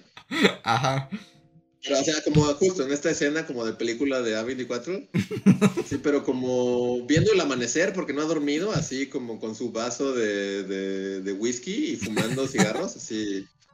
Y aventándolos a su alberca y, y cuestionándose que cuando era joven quería como cambiar el mundo. Se lo logró porque tiene una gran mansión y una alberca y así, pero está triste y está así como todo agüitado Podría ser cualquier viendo el amanecer 24. y, y- y contemplando las decisiones de su vida que lo llevaron a eso. Pero tiene dinero, o sea, por Y, ajá, y habría dinero. una escena de él llegando a la empresa con las nuevas ideas, con los creativos para innovar el negocio. Pero en realidad están hablando de caca de plástico. Ah, es como una nueva caca. Es como ahora no es una espiral, es como. Ahora es una. Ahora está como estirada. No sé. Sí, nos habla ¿Qué de tal elástica, diarrea de plástico? Es a una un- caca un- que se caca mueve. Es una caca que de plástico que se mueve, pero está comandada de voz por Alexa. Y vamos a deforestar solo Exacto, sí, sí, 500 sí. hectáreas para Sí, sí, poder claro. fabricarla. Sí, sí, sí, sí. Es una gran película. Si sale esa película, ya saben que nos robaron la idea aquí. Que también, o sea, ahorita como viendo a mi alrededor, o sea, es- no es al grado, no es, no es al grado de una caca de plástico, pero igual es así como es hipócrita de mi parte criticar a Don Cacas y Don Bromas. Porque justo ahorita que estaba viendo hacia acá, o sea, hace poco, y creo que lo puse como en mi Twitter y así, pero compré esto, que es, Es un cráneo de perrito de es un plástico. cráneo de gato. ¿Ah, de gato? Es un cráneo de gato de plástico. Bueno, o plástico o algún material. Pero igual lo compré por Alibaba y dejó su huella de carbono. Sí, no, sí fuiste parte del mismo problema. Es esa- Pero está padrísimo, me encanta y es como de mis cosas favoritas. Es como, es un, es un cráneo de gato, pero sí, es así como la fábrica de cráneos de gato, de Don Cráneos de Gato. Es lo mismo. Es hipócrita de mi parte porque, o sea, pues yo estoy en contra de las cacas de plástico, pero este cráneo igual soltó toneladas de mercurio al, al un río en China. ¿Hay algún podcast en otro lugar del planeta diciendo exactamente lo mismo, pero al revés? Así de, "Mira, está comprado". Empezó criticando a la industria de los cráneos falsos. Que, debo decir, es toda la industria. Sí, Hay toda la industria de cráneos falsos. O sea, puedes comprar un cráneo falso de gato, puedes comprar un cráneo falso de lobo, de perro, de hipopótamo. Que según yo, bueno, o sea, sí tiene una función, más allá de la... No, es, es diferente. Sí hay función para eso. O sea, porque, ah, ¿Qué por ejemplo, son... ¿Eh? No, por ejemplo, o sea, la función que le puedo dar, y que sí existe, porque yo llegué a estas cosas por un canal que sigo de un dibujante, que es como un dibujante especializado en dibujar animales. Y el güey tiene todo un- un- una sección de su casa, son puros cráneos de estos, falsos, de distintos animales. Y los usa como para para entender como la, la fisonomía de un lobo, o de un león, o de un tigre, o de un gato, o de lo que sea. Entonces, sí, sí, sí tiene un poquito más de, de sentido que las cacas de plástico. pero pues sí, o sea, la, la, la, la, la industria de los cráneos falsos también tira toneladas de mercurio al mar cada año. Pero sí, hay un canal que empezó al revés. Los cráneos falsos. Bueno, no sé quién, pero yo aquí tengo una caca. Mira, esto es chistoso. esto es bueno, es Por lo menos es esto te hace reír, lo otro es creepy. Cada que la veo me río. Sí, sí, sí, sí. O sea, exactamente lo mismo. Sí, los bully magnets hablo asiáticos están hablando de eso. así funciona, así funciona el mundo. Disculpen que detenga la plática del señor Don Bromas, pero tenemos algunos super chats que tenemos que atender. Y muchísimas gracias a todas las personas que nos escuchan, como se prometió hablar de cosas random que deprimen y alegran por igual. y gracias a todos por el apoyo, por eh, escucharnos, por suscribirse, por darle like a este video por acompañarnos también en el canal de Bully Magnets. Quiero agradecer a los miembros de comunidad que más nos han apoyado este mes, que son Daniel Gaitán, Omar Hernández, Pablo Millán, Torimacio, Jeremy Slater, Mim, Guardia de Riften, Mirza Livia, Valdecat, Sergio Juárez, Eduardo Lara, Skyler Hill, Diego Imanol, Dinora Hernández, Alvita Maldonado, Gustavo Alejandro y Viridiana Rodia. Muchísimas gracias. Que si alguno está aquí y quiere eh, participar, recuerden que tienen derecho a un superchat gratuito arrobando a Bully Podcast. La otra manera de apoyarnos es a través del super chat, un pequeño donativo que nos dejan con algo escrito y que nosotros leemos aquí y comentamos. Y el primer super chat es de David Herrera, muchas gracias, que dice, hola bullies, y dice, Reinhardt, habla de LK99, saludos. LK99. No sé si es como una clave así, tal vez le lavó el cerebro a Reinhardt los rusos y si alguien dice LK99... ¿Tú sabías qué era? Yo estaba googleando LK99. ¿ves? No, Una cosa ni siquiera googleando sé qué es esto. Sí, no, es, es- es ¿No? un componente electrónico, pero ¿qué podría decir yo de él? Más bien, LK99. según lo que estaba viendo, pero porque lo googleé, la verdad, no es porque yo sepa, al parecer es como un superconductor que va a revolucionar el mundo de la, la- la computación. Es un componente para nanotecnología, ¿no? Así, un hiperconductor. Ah, ya, entonces sí, sí, sí sabía. Pues no, pues que, qué padre, ¿no? Siempre era como el, el gran problema de la resistencia. O sea, si tú pasas mucha corriente por un, entre más pequeño es el conductor, más se caliente. Cuando se calienta, pues tiende a derretirse o a evaporarse. Pues tienes un superconductor que es el LK99, puedes pasar muchísima corriente por algo diminuto y generar, por ejemplo, ¿no? Los procesadores de las computadoras. Es un ejemplo, el ejemplo como más fácil. No, pues puedes hacer eh, cosas de menos que nanómetros, ¿no? Pasar muchísima corriente por ahí sin que se encienda y generar procesos computacionales muy potentes, aunque serviría para muchas otras cosas, ¿no? Como para, muy impráctico, pero por ejemplo hacer la instalación eléctrica de una casa en vez de cobre, que es pesado y es, eh, que es pesado. O aluminio, que también, que tal vez es más ligero, pero no es tan buen conductor. Tal vez lo podría hacer con LK99, pero no sé cómo se hace, ¿eh? No sé si es un elemento sintético o se encuentra en una mina africana así. Ay, seguro es una mina africana y para sacarlo tienes que sacrificar a 80 niños del Congo y deforestar más. Sí, no sé, a ver, déjame ver cómo se... Yo creo que es un material sintético. Yo pensaría que es un material sintético. Ah, Pero bueno, mientras... mira, aquí está. Un artículo de la revista Wired nos dice, los expertos aún no creen, no creen que el LK99 sea un superconductor a temperatura ambiente destinado a abrir el futuro del hoverboards, trenes levitantes y tecnología cuántica. pero lo quieren comprobar. O sea, es como ni se sabe. Como O sea, siempre. incluso para hacer tales igual súper súper fuertes, pero hiper ligeros. Sí, pero bueno, aquí dicen que hay una, que hay dudas, ¿no? O sea, que es... eh, Bueno, eh, si buscan el artículo de Wired que se llama LK99 ha llegado a la revolución de los superconductores, eh, justo aquí tiene como, hay muchos peros, ¿no? Que es Mm. como un poco todavía teórico qué se puede hacer y qué no se puede hacer con él. Muy bien. A ver, siguiente. Bueno, voy a juntar dos superchats porque van más o menos de lo mismo. Muchas gracias a Josué Gutiérrez y a El Tecolotero.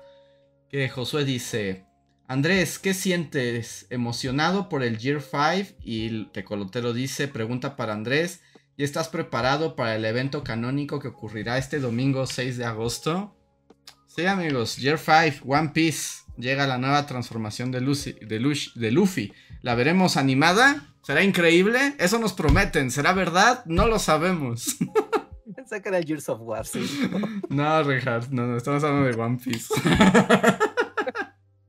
¿Estás hablando de Xbox o qué? no, no, no, de One Piece. De One Piece. Así es. Ya, sí, ya sonaron los tambores de la liberación en el último episodio. ¡Qué emoción! ya sé que para Luis y para Reja eso no tiene sentido alguno. Pero qué padre. Pero está muy padre, sí, yo sí estoy emocionado. El domingo lo veré. Y espero que esté bien animado porque Toei Animation luego anima como PowerPoints y me enojo. Eh, pero, pero los tambores de la liberación, amigos, el domingo, no se lo pierdan. O sí, si no tienen idea de esto, de One Piece, no importa, no tiene sentido. Pero sí estoy emocionado. A ver, siguiente super chat. Bueno, aquí un poco dice Osvaldo, muchas gracias. Super chat para obligarlos a hablar de Oppenheimer. Bueno, pues es que no podemos hablar mucho. Yo solo le preguntaré ahora lo mismo a Luis. ¿Te gustó, Luis, Oppenheimer? Sí. Sí, y fui como. La verdad, o sea, fu- fui a la. bueno, estuve en la ciudad. Este. La semana, no sé, como hace dos semanas. Y creo que ya les había dicho, ¿no? Así como voy a aprovechar y voy a ver películas. El cine está muy caro, entonces Barbie ni modo, queda fuera. Voy a ver a Tom Cruise corriendo y voy a ver Oppenheimer. Pero la verdad, Oppenheimer, y sí me acuerdo que hasta le dije a mi mamá, o sea, siento, o sea, sí ya compré el boleto, pero eh, si- siento como que voy al dentista. O sea, siento como que es una obligación que no quiero hacer. Ajá. Y es así como de, la neta me da hueva. Porque también, bueno, mi, mi mamá y, y- y mi hermano la vieron un día antes y yo lo recogí. Y sí, salieron así como de... Sí, de, de pena- yo así de chale, o sea, como que no me dio buena espina, ¿no? Así me dijeron, "Güey, si quieres ver una película divertida, esta No vayas a es esto". como la película, ajá, sí, no. O sea, sí, como que no, o sea, cuando los, porque yo lo recogí así saliendo del cine y su reacción inmediata fue así de, qué aburrimiento y qué horror, y yo ya, ya sabía que le iba a ver al día siguiente, entonces el día siguiente, la, la neta, o sea, sí fue así como, o sea, pues ya, la voy a ver y a ver qué tal, ¿no? Ujú. O sea, voy a juzgar por mí mismo. Pero sí iba como una, no con mala actitud, pero con actitud de puta. Dicen que dura tres horas y la reacción de mi familia no fue como la más, este, Sí, favorable. ajá, favorable. Y no, ya estando ahí, la verdad es que para hacer una película que dura casi tres horas, se me pasó bien. O sea, Ujú. en, en ningún momento fue así como, ya acábate, maldita sea. Este, y, y sí, o sea, está chida. Yo he escuchado muchos comentarios de, de porque pues es- también no sé qué esperaba la gente, así como había gente que esperaba que Oppenheimer así peleara a puño limpio con Hitler y, y le una- o sea, no sé qué esperaban, ¿no? Así como de, Ajá. eh, pero como que sí muchos comentarios así de, pues la bomba en sí no es como el, no es el final, ¿no? O sea, estalla la bomba y todavía hay como un buen cacho de película. Y yo escuché varios comentarios, aunque no quieras, pues te enteras, ¿no? Y como Sí. muchas reacciones de, o sea, de, de yo ya estaba listo para pararme, así de ya explotó la bomba, aplausos, y Ajá. sigue un chingo de película. Y como que mucha gente padeció esa parte de la película, pero extrañamente a mí, a partir de que estalla la bomba, fue cuando, o sea, estuvo bien, en ningún momento como que me desagradó, ni dije, maldita película, te odio. Ajá. Pero sí ganó, empezó a ganar un poco más de mi atención La segunda parte. posterior a la bomba. Y, Ah, o sea, como que. Estaba bien, bien. La neta me agradó bastante. Y no quiero seguir diciendo más porque siento que ya son como spoilers y así. Pero yo le daría. Visto bueno. Me gustó. Ok, yo le voy a dar una. Yo sí quiero verla. O sea, sí también me la pensé porque la duración y todo, pero yo tengo ganas de, de ver la película. Sí. Y ya, solo diría que hay como, como mucha banda que es así como.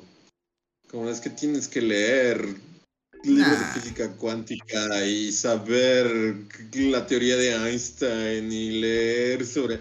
Y es como, o sea, pero, pero no se trata de eso la película. O sea, está ahí, Ajá. pero va más en torno a. a como así, Oppenheimer era comunista y todo esto como. Ujú. Como la onda anticomunista de aquellas épocas y todo eso, o sea, realmente... Como, como el video de Bully. Eligieron Oppenheimer porque es de izquierda, pero no tanto. Ajá. Sí, exacto. Entonces, sí. Pero en general, bien. Mm, ok. Yo solo voy a decir.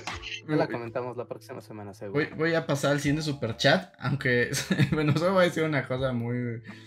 Pero es así como, para... a- a- es que me llamó la atención ahorita el outfit de Luis, porque es así como, para alguien que no le gusta el anime, ¿por qué está vestido como Itadori Yuji de Jujutsu Kaisen? Busquen Itadori y Yuji. Itadori Yuji. Como, es que estaba viendo y dije, no inventes, po- podría ser un cosplay. Sí, soy Itadori Yuji. Solo necesito tener el pelo morado. Pero dije, no inventes, es que es el cosplay perfecto. ¿Sí? ¿Sí? Eso entra Exactamente gratis a la el TNT. ya puedes ir a la TNT gratis, sí. Sí.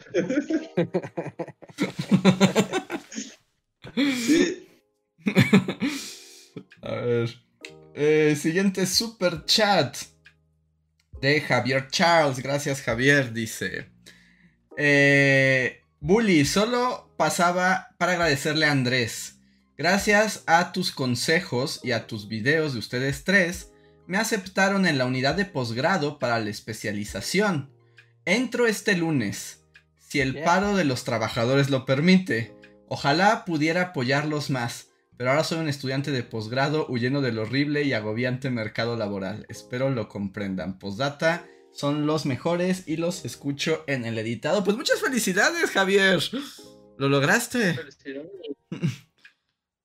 Sí, sí, lo lograste. Qué chido. Qué chido, qué chido, ¿no? Y si nuestros videos hicieron un poco de ayuda para ese proceso, pues qué mejor, ¿no? Es algo que nos da mucha alegría siempre saber que utilicen nuestros recursos para estudiar. Así que felicidades y ahora echarle ganas. Sí, y pues disfruta, disfruta también escapar un rato del agobiante mercado laboral en el mundo del posgrado, aunque seguro lo odiarás después, pero ahora celebra, estás en el momento de celebrar.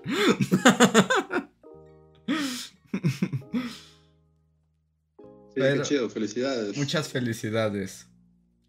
Este. Eh, Habíamos tratado de, como siempre, no podemos evitar hablar de las cosas que hay que hablar. Daniel nos dejó un super chat y dice: ¿Hablarán de los libros de la SEP comunistas? Eh, yo lo único que diré, porque vi que Andrés tiene como toda más conocimiento de, de, de fondo, ya quiere hacer un video. Va a pasar, ya es lo O que sea, yo, puedo Lo único que vi fue ese video que supongo todos, todos hemos visto de Javier Alatorre. Y nunca había soltado una carcajada tan. O sea, hace mucho que no soltaba una carcajada tan, tan de mi corazón como cuando dijo el virus comunista. O sea, neta. O sea, tuve un ataque de risa. O sea, fue como de algo choqueó en mi cerebro y tuve un ataque de risa así. Y ya. Pero hasta eso, solo vi eso. Este. Realmente no sé más de los libros. O sea, no quiero sonar a panista ni nada, pero también es cierto que lo poco que he visto de los libros sí se ven medio chafitas, ¿no? Eh, eh, independientemente de si son comunistas o no. Como que sí se ven hechos como bien, se ven bien chafotas. O sea, más allá de que sean comunistas, se ven medio chafas. como, Pues, como... Lo que se ha ido filtrando en imágenes de. Sí, en Twitter y. De hecho, en Reddit pueden encontrar el PDF. Bueno, la descarga a todos. Y lo que se ha ido filtrando sí está de. Órale, wow. Sí está mal hecha. Hay cosas muy mal hechas. Yo he estado Pero- viendo, yo ya los estuve revisando y no me parecieron tan mal hechos. Y más si lo comparas a los libros de la SEP, que como siempre han sido, ¿no? O sea, también es como... Sí, Ah, claro. Es que ese es el, ese es el medio de la conversación. El es malo con relación a qué. o sea, porque también es como de antes los libros no eran así, es como... Claramente la gente que dijo eso nunca fue a la escuela pública con libros de la SEP. Sí, sí, sí, sí, sí. Bueno, no, no sé, bueno, no, a ustedes no sé si les pasó eso, pero eh, en mi escuela, ¿no? Yo de niño de escuela pública, nos pasó muchas veces, si no es que todos los ciclos escolares, era que sí nos daban nuestros libros, hasta yo hablando de 1994, 95. Y aún así los profesores eran como de, sí, aquí están los libros de la SEP, miren qué padre, los vamos a ocupar. Pero vamos a ocupar otro libro que se llama Guía Práctica o otra cosa. Porque la neta está bien chafa lo que viene en el libro y acá se los explican un poquito mejor y hay ejercicios. Y como que siempre existía esa dualidad entre tener los libros oficiales y libros que tú tenías que comprar para complementar. Así que... voy no, a... no, Ajá, experiencia... Ajá, yo también diré que en mi experiencia los libros de la SEP te los daban, los guardabas abajo de tu banca, como en tu compartimento de libros, y luego a tus papás les cobraban cuatro mil varos por el paquete de libros que tenías que ir a comprar a, La Santillana. a, a una librería. Y esos eran los que usábamos. O sea, n- yo sí, no sé, fue muy raro que yo, o sea, que yo usara libros de la SEP. O sea, te los daban y estaban ahí y los tenías que forrar y poner tu nombre y así. Pero sí, pues a- luego a tus jefes les cobraban el paquete de libros y el paquete de libros era el que usabas. Entonces, y no sé, o sea, tal vez digan Luis escuela privada o lo que sea, pero siento que esa es la experiencia de mucha gente también. O sea, Sí, yo también creo que de mucha. Y, mucha y hay que... y- Aunque también por otro lado, y ahorita, Luis- ahorita Andrés nos comentará también su, su versión, pero ya viendo de adulto cómo funciona el mercado editorial, educativo y el mercado edi- editorial en general, me acuerdo que, por ejemplo, en la escuela, y estaba en una escuela pública, era como de, bueno, vamos a ocupar el otro libro, pero bueno, no, no todos podían comprar libros, y no eran tan baratos. Y de repente era como, bueno, ¿puedo sacar fotocopias? Y era como de, no, ¿cómo? Y era, entonces ahí hay ahí chanchullo por parte de los profesores y de la escuela, aunque fuera una escuela pública, para comprar esos pinches libros, porque si no, ¿por qué les causaba tanto conflicto que los sacaran en fotocopias? Fin del comunicado. Hay toda una cosa. Y bueno, yo los he estado revisando. Mi recomendación también es antes de que peguen el grito en el cielo, como la gente de TV Azteca, que está... Bueno, para empezar, no son comunistas los libros. Los libros no tienen de comunista nada, nada, absolutamente nada. Eso es pura propaganda absurda. Ahora, se puede criticar mucho de este nuevo sistema educativo que se está creando y que se impuso un poco sin las cuestiones democráticas. Esos son otros temas, ¿no? Pero hablemos de los libros. Mi recomendación también es que no se dejen llevar nada más como por las cosas que ven así, sino revisen los libros. Porque, por ejemplo, ahí se estaba Loret de Mola dando como este, golpes, así se estaba flagelando en vivo. Alguien quiere pensar en los niños, así como, porque estaba mal una infografía, o sea, como una cosa del, del espacio, ya no saben nada de ciencia, todo lo van a aprender mal. Pero solo sacaron el pedazo eso. Y en realidad esa ilustración ni siquiera pertenece a una enseñanza de ciencias, sino una enseñanza de lenguaje. Y están explicando las partes de una infografía. o sea, el, el, contenido no tiene nada que ver con la enseñanza de la ciencia, sino tiene que ver con otra enseñanza. O también se estaban quejando porque había un cuento que estaba muy mal escrito. Sí, porque fue escrito por un niño de 6 años. que si leyeran el libro completo, verían que ese cuento fue escrito por un niño de 6 años en el 2013 en un concurso para para libros de niños. Eso por un lado, como las cuestiones de los errores. Y luego también está como interesante y eso va más allá. Pero yo ya les prometo, ahorita ya estoy harto, lo he pensado mucho y ya es muy tarde y no quiero hablar demasiado de eso. Pero voy a hacer un voy a hacer un video sobre la historia de los libros de texto gratuito en México. Es un fenómeno fascinante. Eh, o sea, sé Ah, que nadie diría eso, pero es un fenómeno fascinante. Y han causado disgusto en la población desde que se hicieron. Y justo se les aco- eh, acusaba de comunistas, de adoctrinamiento, de fortalecer la- los discursos del partido en el poder. Y sí, pues, o sea, son libros del gobierno, o sea, pero hay toda una explicación en torno a ellos. Y al mismo tiempo pueden ser también eso, pero también son un proyecto para llevar la educación masiva como no hay otro en el mundo. O sea, es un. Es una cosa muy interesante. Es como uno de los triunfos del Estado benefactor. Con todo y lo chafas que puedan estar. O sea, son. Y nacieron con unas ideas particularmente interesantes.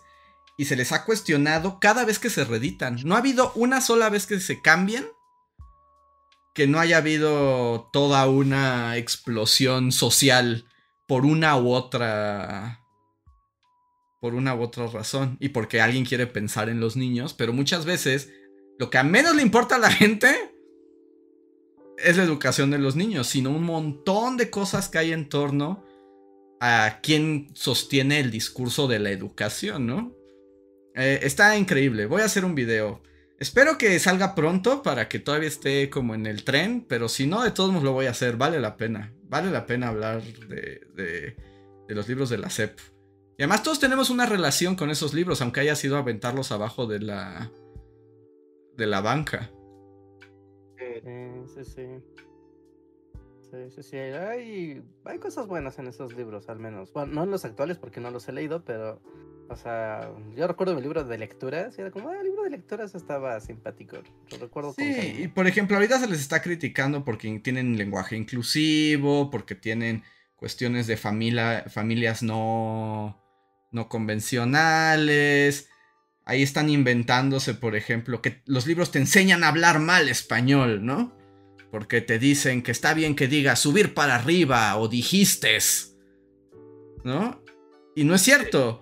Los libros, si los leen, si revisan los libros, son lecciones que explican que no hay un uso correcto y único del español, sino que hay gente que habla de distintas maneras dependiendo sus entornos, su contexto, y que no hay que discriminar a la gente por cómo habla o por... O sea, y así como yo no veo el problema en ese mensaje, Vamos a discriminar a todos los que hablen así, carajo, porque está en un libro. porque está mal, porque no saben español, y no, lo mismo que Ah, te eso explica el libro es... No, son usos, costumbres, el lenguaje cambia. Y en realidad juzgar a la gente por esas formas de hablar es una medida clasista, es todo lo que es. Y es como, pues es sí, libro, tienes razón. Sí, ya se va, va a sacar aquí la, la internacional de fondo. Pero sí, o sea, tener ese el discurso de hay formas correctas de hablar y, mant- y mantener las formas exclusivas de hablar como lo que es correcto y lo demás está mal, es un mensaje de las élites. Sí, por O supuesto. sea, y eso, no, no los quiero spoilear, pero les voy a explicar un poco de dónde, cómo nació eso de los mensajes, de la manera correcta de hablar a partir de la alfabetización y de la estandarización de la escritura impresa.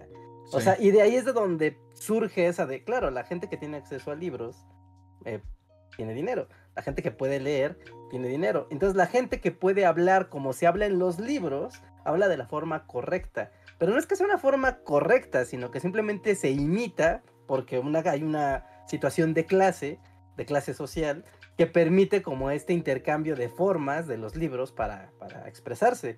Y entonces empieza a generar este, este discurso de, de lo que es correcto, incluso los modales, las formas, ¿no? La etiqueta viene de viene en gran parte del- de la estandarización de la escritura, porque era como, claro, aquí en el libro dice, eh, de Sí, manera incuestionable, que las cosas son así.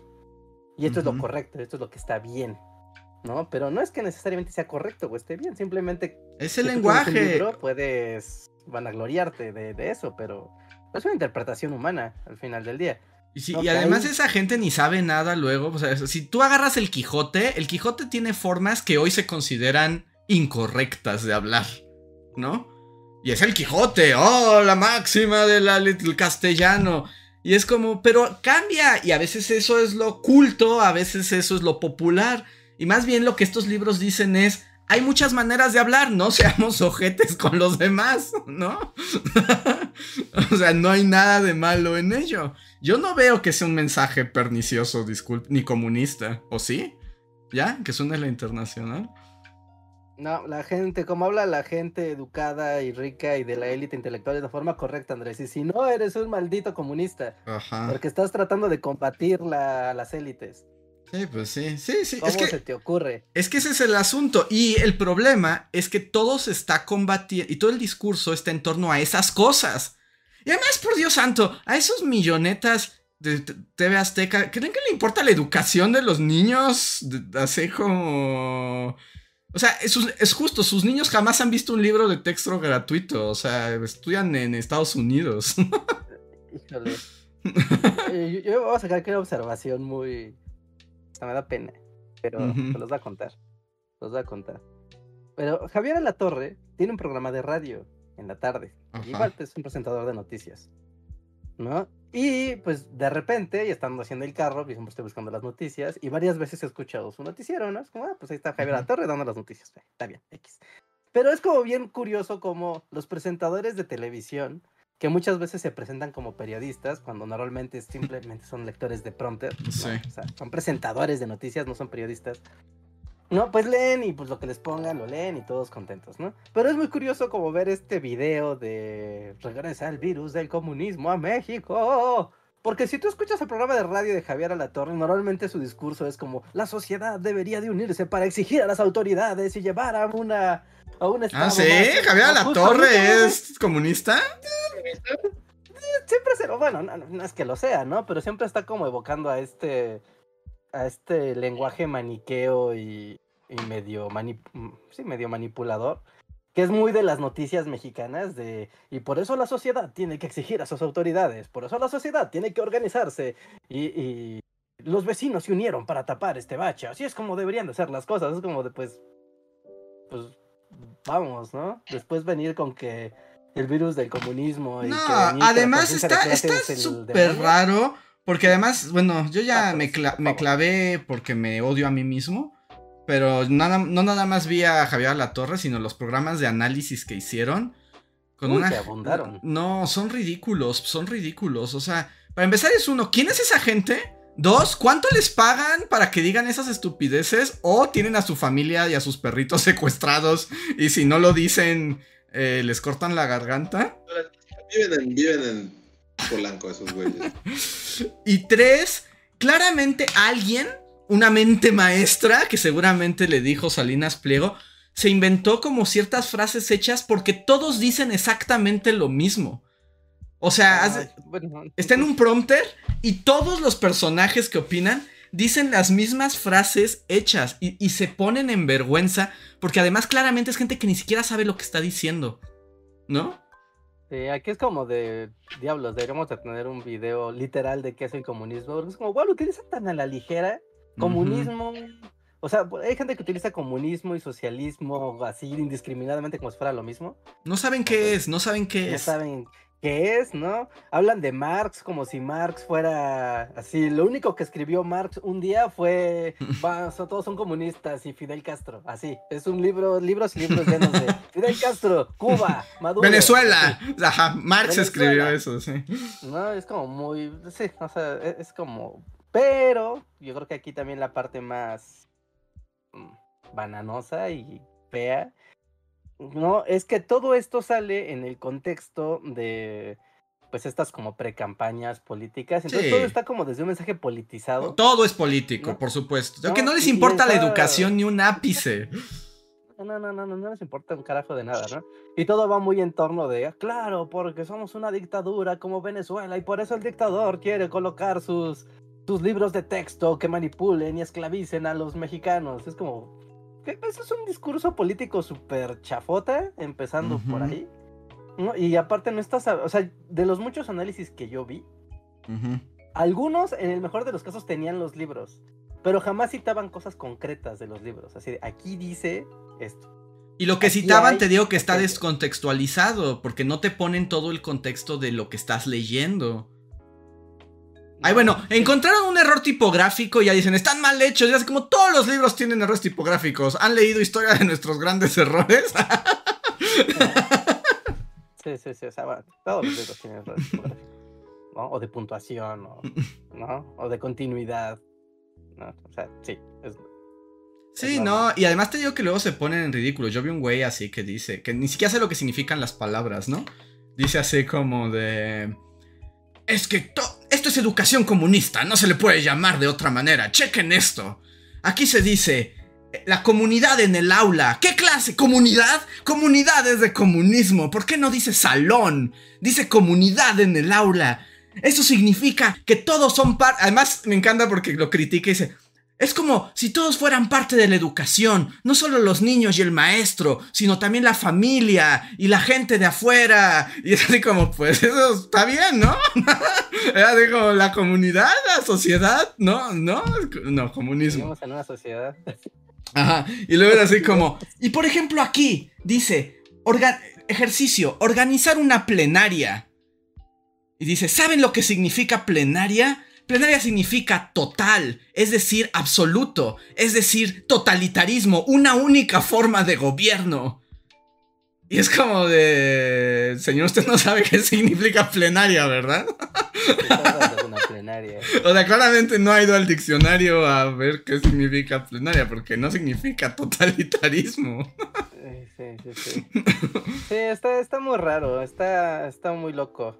La otra parte del tema, que es el de, de las clases de matemáticas, ¿no? Como la reducción de, de los libros de matemáticas, sí está como un, como que tiene truco, Ujú. ¿no? Porque decían, es que era un libro de 220 páginas y, y se redujo a un libro de 11, ¿no? Que en realidad es un solo libro donde meten, que es física, química y matemáticas en un mismo libro.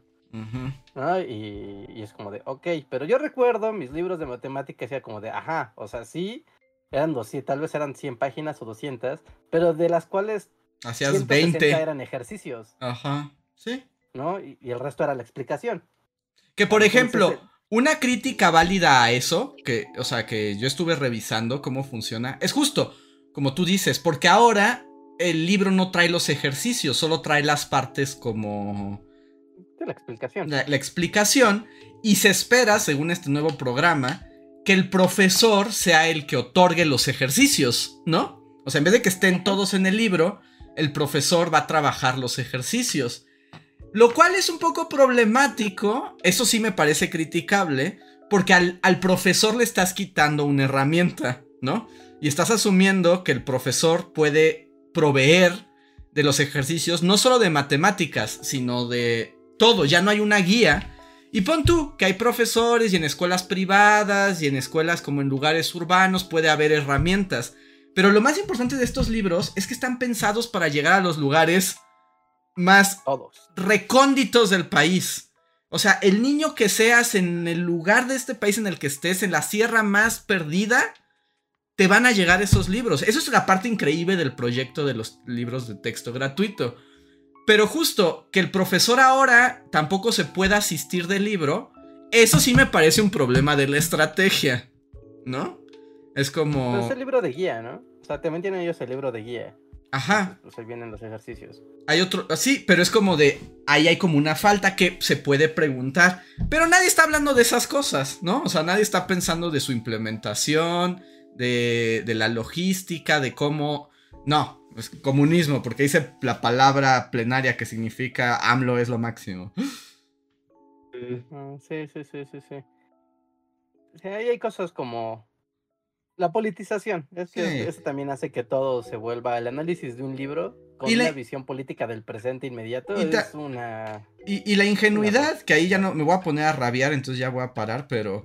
Por ejemplo, esto es que están ideologizados. Los libros de texto gratuitos son una herramienta ideológica del Estado. Y lo han sido siempre, Siempre. toda la vida. Eh, y, o sea, y, y hay que entenderlos como tal, porque también le sirven al Estado para forjar los ciudadanos que espera forjar.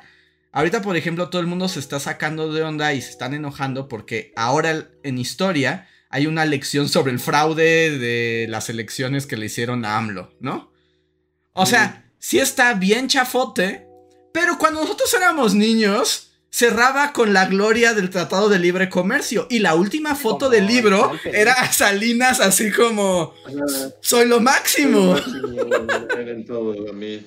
Y todo su futuro me lo deben a mí, niños. Neta, deberían de estar felices de vivir en esta época. Cuando Fox los reformó, el libro de historia terminaba con la transición democrática. Un dragón, ¿no? Como- Ajá. Y con Fox también al final sobre un dragón diciendo, soy lo máximo. O sea, a lo que me refiero... ¿Cómo, cómo se llama el perro de la historia sin fin? Este, Falcor. Ah, sí, con Fox sobre Falcor, así diciendo alternancia. O sea, a lo que me refiero es que no digo que ninguna de estas versiones esté bien, pero hay que entender el libro de texto gratuito como lo que es, ¿no? Y no nos podemos escandalizar ahora por algo que se hace desde que se hicieron, ¿no? La verdad es que depende quién lo hace. es que Es- esa- por eso viene la parte política asquerosa al momento de querer criticar estos textos, porque si tú tienes una visión de eh, estos libros tienen que ser toda la guía de evaluación para la prueba internacional PISA, y para eso son, para que podamos quedar bien con, con- con la educación internacional y ya, pues vas a decir, no, pues cómo, ¿no? O sea, los niños tienen que estar pensando en las competencias del mercado y en la globalización y en las dinámicas y en las dinámicas del consumo, ¿no? Como, su, Ujú. como su principio Sí, y sí, su fin sí. último, ¿no? Hasta su papel como ciudadanos parte del consumo y del y de, y de- y de verse ellos como agentes económicos. Fin ellos. Esa es, esa es la idea, ¿no? Y de repente lo cambias a una cosa que puede ser igual. O sea, aquí no es decir como que esté padre o no. Sencillamente como el gobierno en el gobierno actual en sus intereses tiene más de crear esto de la conciencia política, de la comunidad, de las asambleas, de la participación comunitaria, como de la, la gente. Creo que el, el punto clave es partir del, del individualismo del mercado A la a comunidad. la colectividad, ¿no? Como, como cambiar ese enfoque, ¿no? ¿De qué te sirve saber? ¿No? Antes era como, claro, te sirve para las competencias y competir en el mercado y entonces ser un ente económico exitoso. O cambiarlo a, ¿de qué te sirve la educación? Ah, bueno, para participar en tu comunidad y hacer de tu comunidad un lugar mejor y ser tú parte de esa, de esa gran sociedad que es el pueblo de México, ¿no? ¿Está bien o está mal? Eso el tiempo lo, lo va a decir, ¿no? Pero es la visión política. Y así Sí. ha cambiado, ¿no? A lo largo de, o sea, desde el- el- desde la fundación de los libros de texto con la Revolución Mexicana como este... Ajá, sí, o sí, que así empezaron con los héroes de bronce. Ahí nacen. Ahí nace, ¿no? Esta visión de, del México revolucionario que se, se soltó de las, de las fauces de la opresión, ¿no? Y ahora ha encontrado su camino a la libertad. O sea, esa narración lleva a la sociedad hacia un lugar. Puede ser un lugar terrible, puede ser un lugar maravilloso, no importa. Pero para eso, para eso es que han existido los libros de texto. Sí, también tienen una. O sea que. No sé, es lo que me enoja. Y ya sé, ya, ya suenan los discos rayados y ya me voy a callar. Pero es que es eso, es como. O nos quedamos en este discurso absurdo de casa de brujas y de puros este, tweets babosos. Pero no, es un fenómeno más complejo y hay que entenderlo como tal. y las consecuencias tienen que verse y hay que esperar y hay que preguntar y hay que leer los libros y, y decirse, ¿para qué sirven? también tienen una función política y no podemos arrancársela. Sí, sí, sí. Sí, y, y A incluso nadie le gusta lo complejo, ya sé. ya sé. Y aún Sí, así, sí, sí, sí, voy a hacer un video sobre la historia de los libros de texto. En serio, es una gran historia. Tal vez nadie la quiera ver. Pero voy a poner imágenes de, la- de los libros de texto que todos usamos cuando éramos jóvenes para atraer a, a la gente. El globo, la imagen Ajá. del globo que se está O la del perrito de español, del libro de Ajá, el lecturas. perrito de español, ajá. Y Pa- Paco el Chato, ah, y así. Paco el Chato, ¿no? Sí, claro, eso es importante. Paco el Chato es importante. Entonces lo intentaré de esa manera, pero a ver cuándo, cuánto tardo en sacarlo, pero pero vale la pena. ¿eh? Es, un, es algo muy interesante, es- en serio, es muy, muy interesante. Sí, sí, sí, sí, sí, sí, sí. Sí, el fenómeno de la función de los libros en nuestra sociedad es una cuestión bien interesante ¿no? y al mismo tiempo ya tan invisibilizada en la actualidad como Ya sabes, como el libro como este ente de respuestas prácticas y e incuestionables. Se, ha como reducido a, a eso, cuando en realidad el libro te da, te da propuestas más complejas, ¿no? Y también, Una- también, como, y, y no tratar el libro también como la aguja inoculadora de la, de la aguja hipopodérmica. Porque también no es cierto, o sea, que tú tengas un libro de texto con un discurso, eso no implica que ese discurso te transforme, eh, o sea, en algo automáticamente, ¿no? Es como también muy ingenuo. Sí. Sí, completamente. Completamente. O sea, ni los libros Pero- comunistas de la, de la Rusia comunista estalinista hicieron así como robots del comunismo, ¿no? O sea, ni siquiera. Ah, claro que no, no, claro que no. No, Pero- es, es subestimar a las personas. También es Pensar subestimar. así es subestimar horriblemente la inteligencia de las personas. Pero, y justo, y lo- es que ya me tengo que callar, pero es que justo están con este discurso como de, estos libros lo que quieren es hacer borregos a todos para manipularlos, no como nosotros, TV Azteca, que jamás los tratamos como borregos, ni ignorantes, ni hemos intentado manipularlos, nunca en nuestra vida. Ajá. Sí, ¿no? También como el, el medio es el mensaje. Sí, no, qué asco, pero ya vamos a otro Pero lado, te lo ¿no? está diciendo la tele. O sea, Sí. el- o sea, la tele te está diciendo que no leas un libro, no me jodas. Ah, bueno, ¿y no viste a Marco Cortés, el del PAN, diciendo que lo que hay que hacer, si los padres reciben los libros, hay que quemarlos? Quemar libros.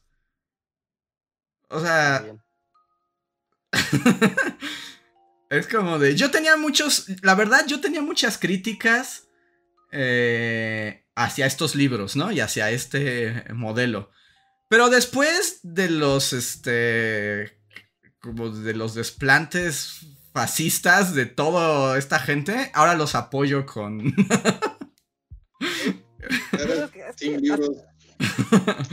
Con vehemencia. Es que hasta para ser fascista hay que tener gracia, no que no jodan. Es que también chafas estos fascistas. Son los fascistas más chafas que ha visto este mundo. Ni, ni- ni saben ser fascistas. No, ni eh, jodan. no saben nada. Ya, ya me voy a cambiar. Ya me callo. Es que, eso es, lo, es que eso es lo peor. Eso, esa es la peor parte. Ajá. La peor parte. Dijeras, ah, no manches, están loquísimos. Sí, van a convencer a mucha gente con esto. Pero no, o sea, neta, son, son, son fascistas de caricatura. De las me reír se convierten.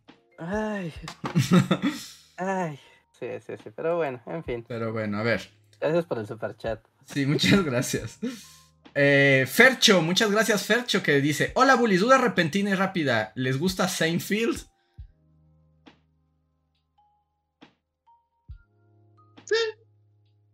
Yo también, Sí, yo no tengo nada contra Seinfeld. yo, yo, O sea, No, no lo vi.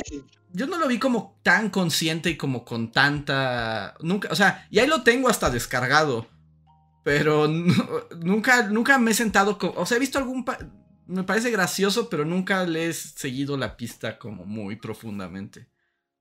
Yo, mi cosa con Seinfeld es lo menos gracioso de Seinfeld es Seinfeld.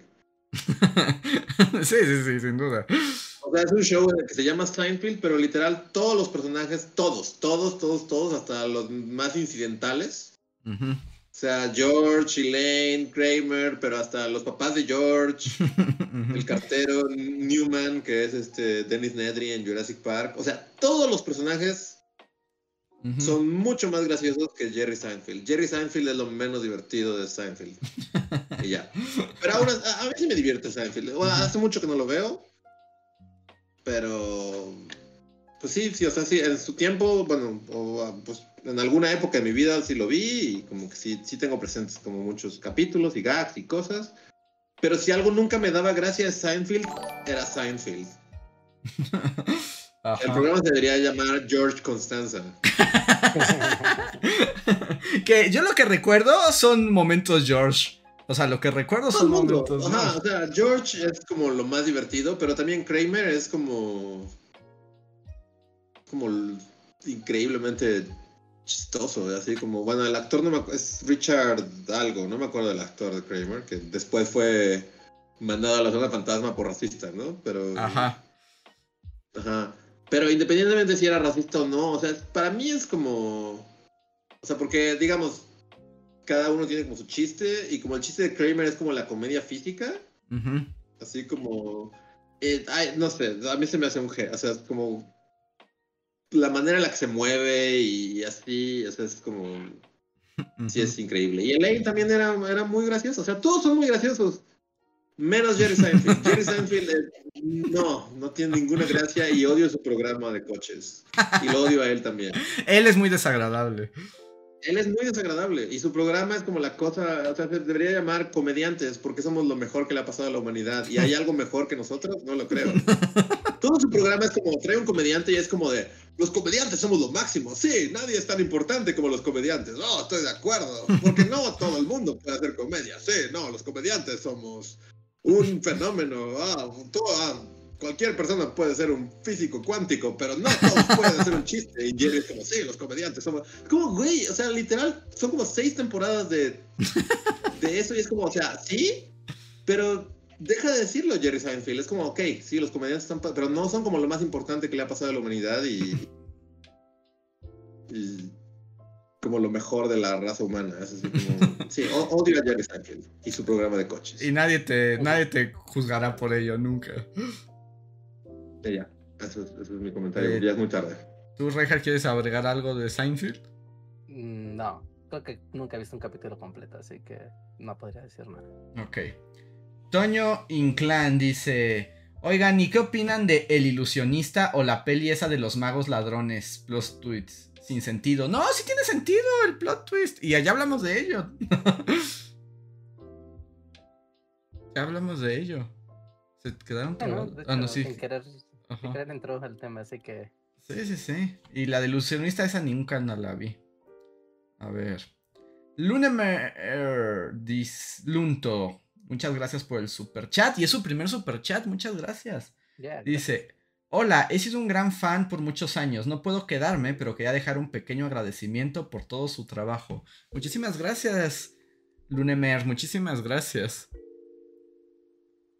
Dice Luis que se le descargó su celular y que por eso desapareció. Pero muchas gracias, Lunemer, y bienvenido y gracias por tu primer super chat. A ver. Siguiente super chat de José Salguero y dice: Hola Bullies, soy operador de logística, como en Amazon, pero de Mercado Libre. Odio mucho mi trabajo, pero pagan bien para los estándares de mi país, que es Argentina, por lo que puedo ver. Dice, ¿de qué trabajan ustedes? Pues aquí nos ves trabajando frente a ti, José Salguero. Estás presenciando el, el fenómeno. Estás presenciando... Algo, algo raro cuando lo platicas en voz alta, porque siempre se saca la, la gente de onda. Como que es un trabajo muy peculiar, ¿no? Dedicarse a internet. O sea, full internet. Pero sí, esto hacemos. Esto hacemos. hacemos. Y nos mantenemos gracias también a ustedes y a sus donativos. Y sobre tu odio a tu trabajo, pero dice que paga bien. Ah, ese siempre es un gran problema, ¿no? Es como un gran dilema humano. Sí. Ah, el, el otro día estaba leyendo en Reddit justamente ese, como este mismo caso, ¿no? Algo muy similar.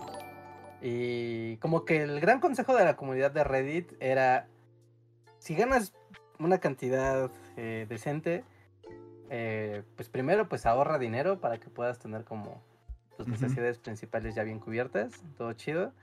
Y después de eso, pues busca tu pasión. O sea, busca qué cosa te apasiona y te hace feliz y empieza a dedicarle tiempo y energía a eso para que eso te mantenga de pie. Y eventualmente, tal vez, si es que se puede, no tiene que ser necesariamente algo que, que se pueda transformar de esta manera, pero si se puede después hacer algo rentable, pues entonces ya te puedes como arriesgar, ¿no? A, a- no sé, ¿no? Te gusta la música y dices, ay, pues un día me voy a volver músico, ¿no? Profesional. Pues tal vez es la manera de, de no abandonar la pasión, porque cuando uno pierde la pasión por, por las cosas que te hacen feliz, pues la vida se vuelve gris y amarga y aburrida. Sí, entonces pues te mandamos así como buena vibra y esperemos encuentres el mejor camino. Y muchísimas gracias por tu super chat. Mm, Sí, sí, sí. Dedica tiempo a las cosas que te hacen feliz. Osvaldo nos dice, ¿pueden hacer un short de esa parte sobre la forma correcta de hablar español? Se la quiero enviar a muchas personas. Pues márquenlo en el- los comentarios, marquen cuál era el minuto y así, ya con eso nos acordamos de hacerle un short. Sí, muchas gracias, Osvaldo. Eh, Oscar Cuaya, hola Oscar, dice buenas noches, bullies, apoyo total, Andrés. Necesitamos esos shorts para aventárselos a la cara a la gente. lo haremos, lo haremos, Oscar. Muchas gracias. Y Arturo Guerrero es el último superchat de la noche que dice: Andrés, ¿por qué el demonio alfa de Demon Slayer se parece a Michael Jackson? Misterios del anime, jamás lo sabremos. tienes sí, una yo teoría. pensé que era Michael Jackson. Lo vi y dije, ¿por qué es Michael Jackson? Es Michael Jackson. Por alguna razón dibujó a Michael Jackson y nadie sabe por qué. Específica- O sea, ¿es entendido que puedas pensar que Michael Jackson es el diablo? Porque aparte tiene una cosa muy rara. eh, lavándole la cabeza a los niños para que se vuelvan demonios. Ajá, O sea, sí, sí, como, sí, es sí. consistente Michael Jackson. pero, pero sí, es raro, es raro. Pero nadie sabe, Arturo. Me gustaría tener la respuesta. Pero Hay que nadie. preguntarle a la autora. La autora, solo la autora lo sabe, pero la autora nadie le ha visto la cara y se dibuja a sí misma chistosita, entonces no sabemos quién es. Pero nadie sabe, pero sí, sí, sí, es igual a... eh, Musan es igual a Michael Jackson. Michael Jackson. Y también se vuelve mujer y niño, ¿no? Ajá, sí, cosa que también lo vuelve más Michael Jackson. Exacto. Entonces, no se sabe, no se sabe. Pero bueno, pues ahora sí, no otra vez nos colgamos un montón, el poscotorreo peligra. Trataremos, la próxima vez voy a poner una alarma de poscotorreo. Ah, dice Luis que nos saltamos un super chat. ¿En serio? A ver, gracias Luis. A ver, super chat perdido.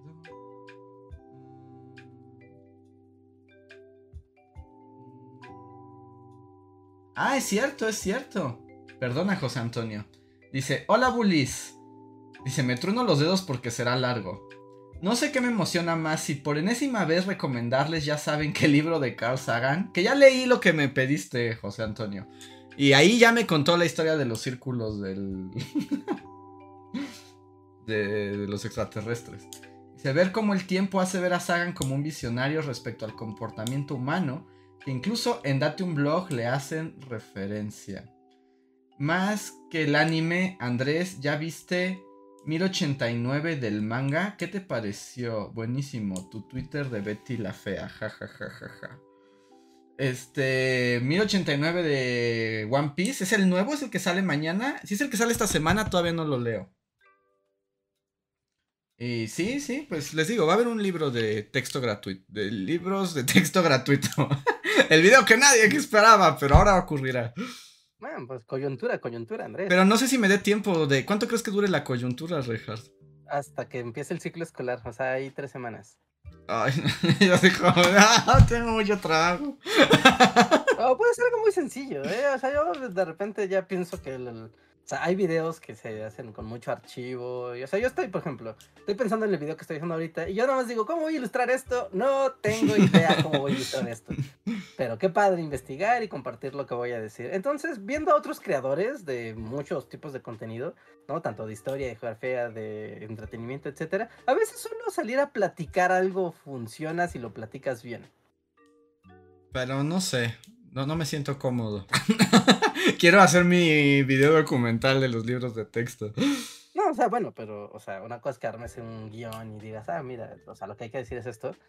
Y otra es como darle, tú sabes, como el trata el bully tratamiento que le da más, como, como Bully que todavía más sí, el sí. mensaje. Ajá. O sea, y eso es lo que luego toma más tiempo. Como de, ok, ya, ya lo leí, ya lo entendí, ok, puedo, creo que puedo platicarlo. A veces eso funciona para, para cosas como estas, ¿no? Que hay que reaccionar rápido porque si no, a nadie le va a volver a importar en 100 años. No me digas eso, Reja, porque tengo que, yo quiero así. no sé, pero haré mi mejor esfuerzo para que salga como dice Reja. Pero bueno, a ver. Y creo que es todo, ¿verdad? Sí, ahora sí, ya estamos libres. Ok, perfecto. Y bueno, les debemos los super gracias. Ya los Ujú. leeremos en la próxima edición. Así que sigan dejando sus super gracias en los videos pasados, en los videos que ya pasaron, para que los podamos leer y participen también en la conversación y den continuidad a los temas. Siempre es interesante. También los invitamos a dejar sus comentarios, no importa que sean um, comentarios regulares, en todos los videos, en todos los podcasts, en Spotify, en iTunes, en Google Podcast, aquí en YouTube, que es donde los leemos con más, con más facilidad toda la comunidad. ¿No? Ahí los, todo lo leemos, todo se lee, todo lo leemos, todo lo leemos, así que participen, continúen la conversación, den sus opiniones, den sus experiencias, ¿no? Gente que son profesores que nos escuchan, pues también díganos ustedes que han, así que ustedes que van a trabajar con estos libros. ¿cuál es su opinión? De hecho, no sé si podamos cerrar con. Ah, bueno, es que ya no supe si tuvo. Si tuvo conclusión, pero aquí Emanuel Legoff, que es profesor, nos estaba explicando cómo lo estaban viviendo. Pero creo que no, no llegó al final. Pero ahí los invito a leer su reflexión de cómo ha sido este proceso para los profesores. Ya, sí, sí, claro, ¿no? Ahora sí que pues vamos a preguntarle a los involucrados, ¿no? Sí, o sea, pues, qué padre sí. los libros de texto, pero pues yo qué, ¿no? Yo ya no voy a la escuela. ¿Alguien quiere pensar en los niños, Reinhardt? Yo ya no voy a ¿Alguien quiere pensar en los niños? A ti no te importa que tus hijos se vuelvan comunistas, porque tú eres un comunista, eso es lo que pasa. Es lo que pasa, sí. Por eso no veo el problema. Por eso no ves el problema de, de- de crear este comunidades al interior de Laura y lo, lo grave que es eso. La comunidad de generar la conciencia de grupo como una sociedad. Y, denun- y denunciar un montón de problemas sociales que sí existen, pero que preferimos ignorar. Señalar que existen las clases sociales. Sí, sí, sí, ¿cómo te Imagínate, atreves? Andrés. El racismo, No. Reinhardt. Hay, una, hay un ejercicio que se atreve a preguntarle a los niños que qué opinan de la negrita cucurumbé de Cricri, que si es un poco racista o no. Ah, es una buena reflexión. Es como Pues sí. reflexionar sobre racismo. Ajá. ¿Por qué no? En México hay mucha, hay una gran diversidad de personas y de cuerpos y de identidades. ¿Existe el racismo o solo existe la gente blanca y copetuda? Ah, Decídanlo ustedes. Decídanlo ustedes. Y que suene la internacional. Ahora sí ya nos vamos. Dale pues. Nos vemos. Van los créditos y nos vamos. Pasen buena noche y nos vemos para la próxima. Nos vemos pronto. Bye. Síguenos en Facebook, Twitter y YouTube con el usuario Bully Magnets. También suscríbete a nuestro podcast en iTunes y en la app de Mixler para tener lo más nuevo de nuestros contenidos siempre a la mano. Deja tus comentarios, suscríbete, compártenos con tus amigos y recuerda, Bully Magnets, donde la historia en verdad es divertida.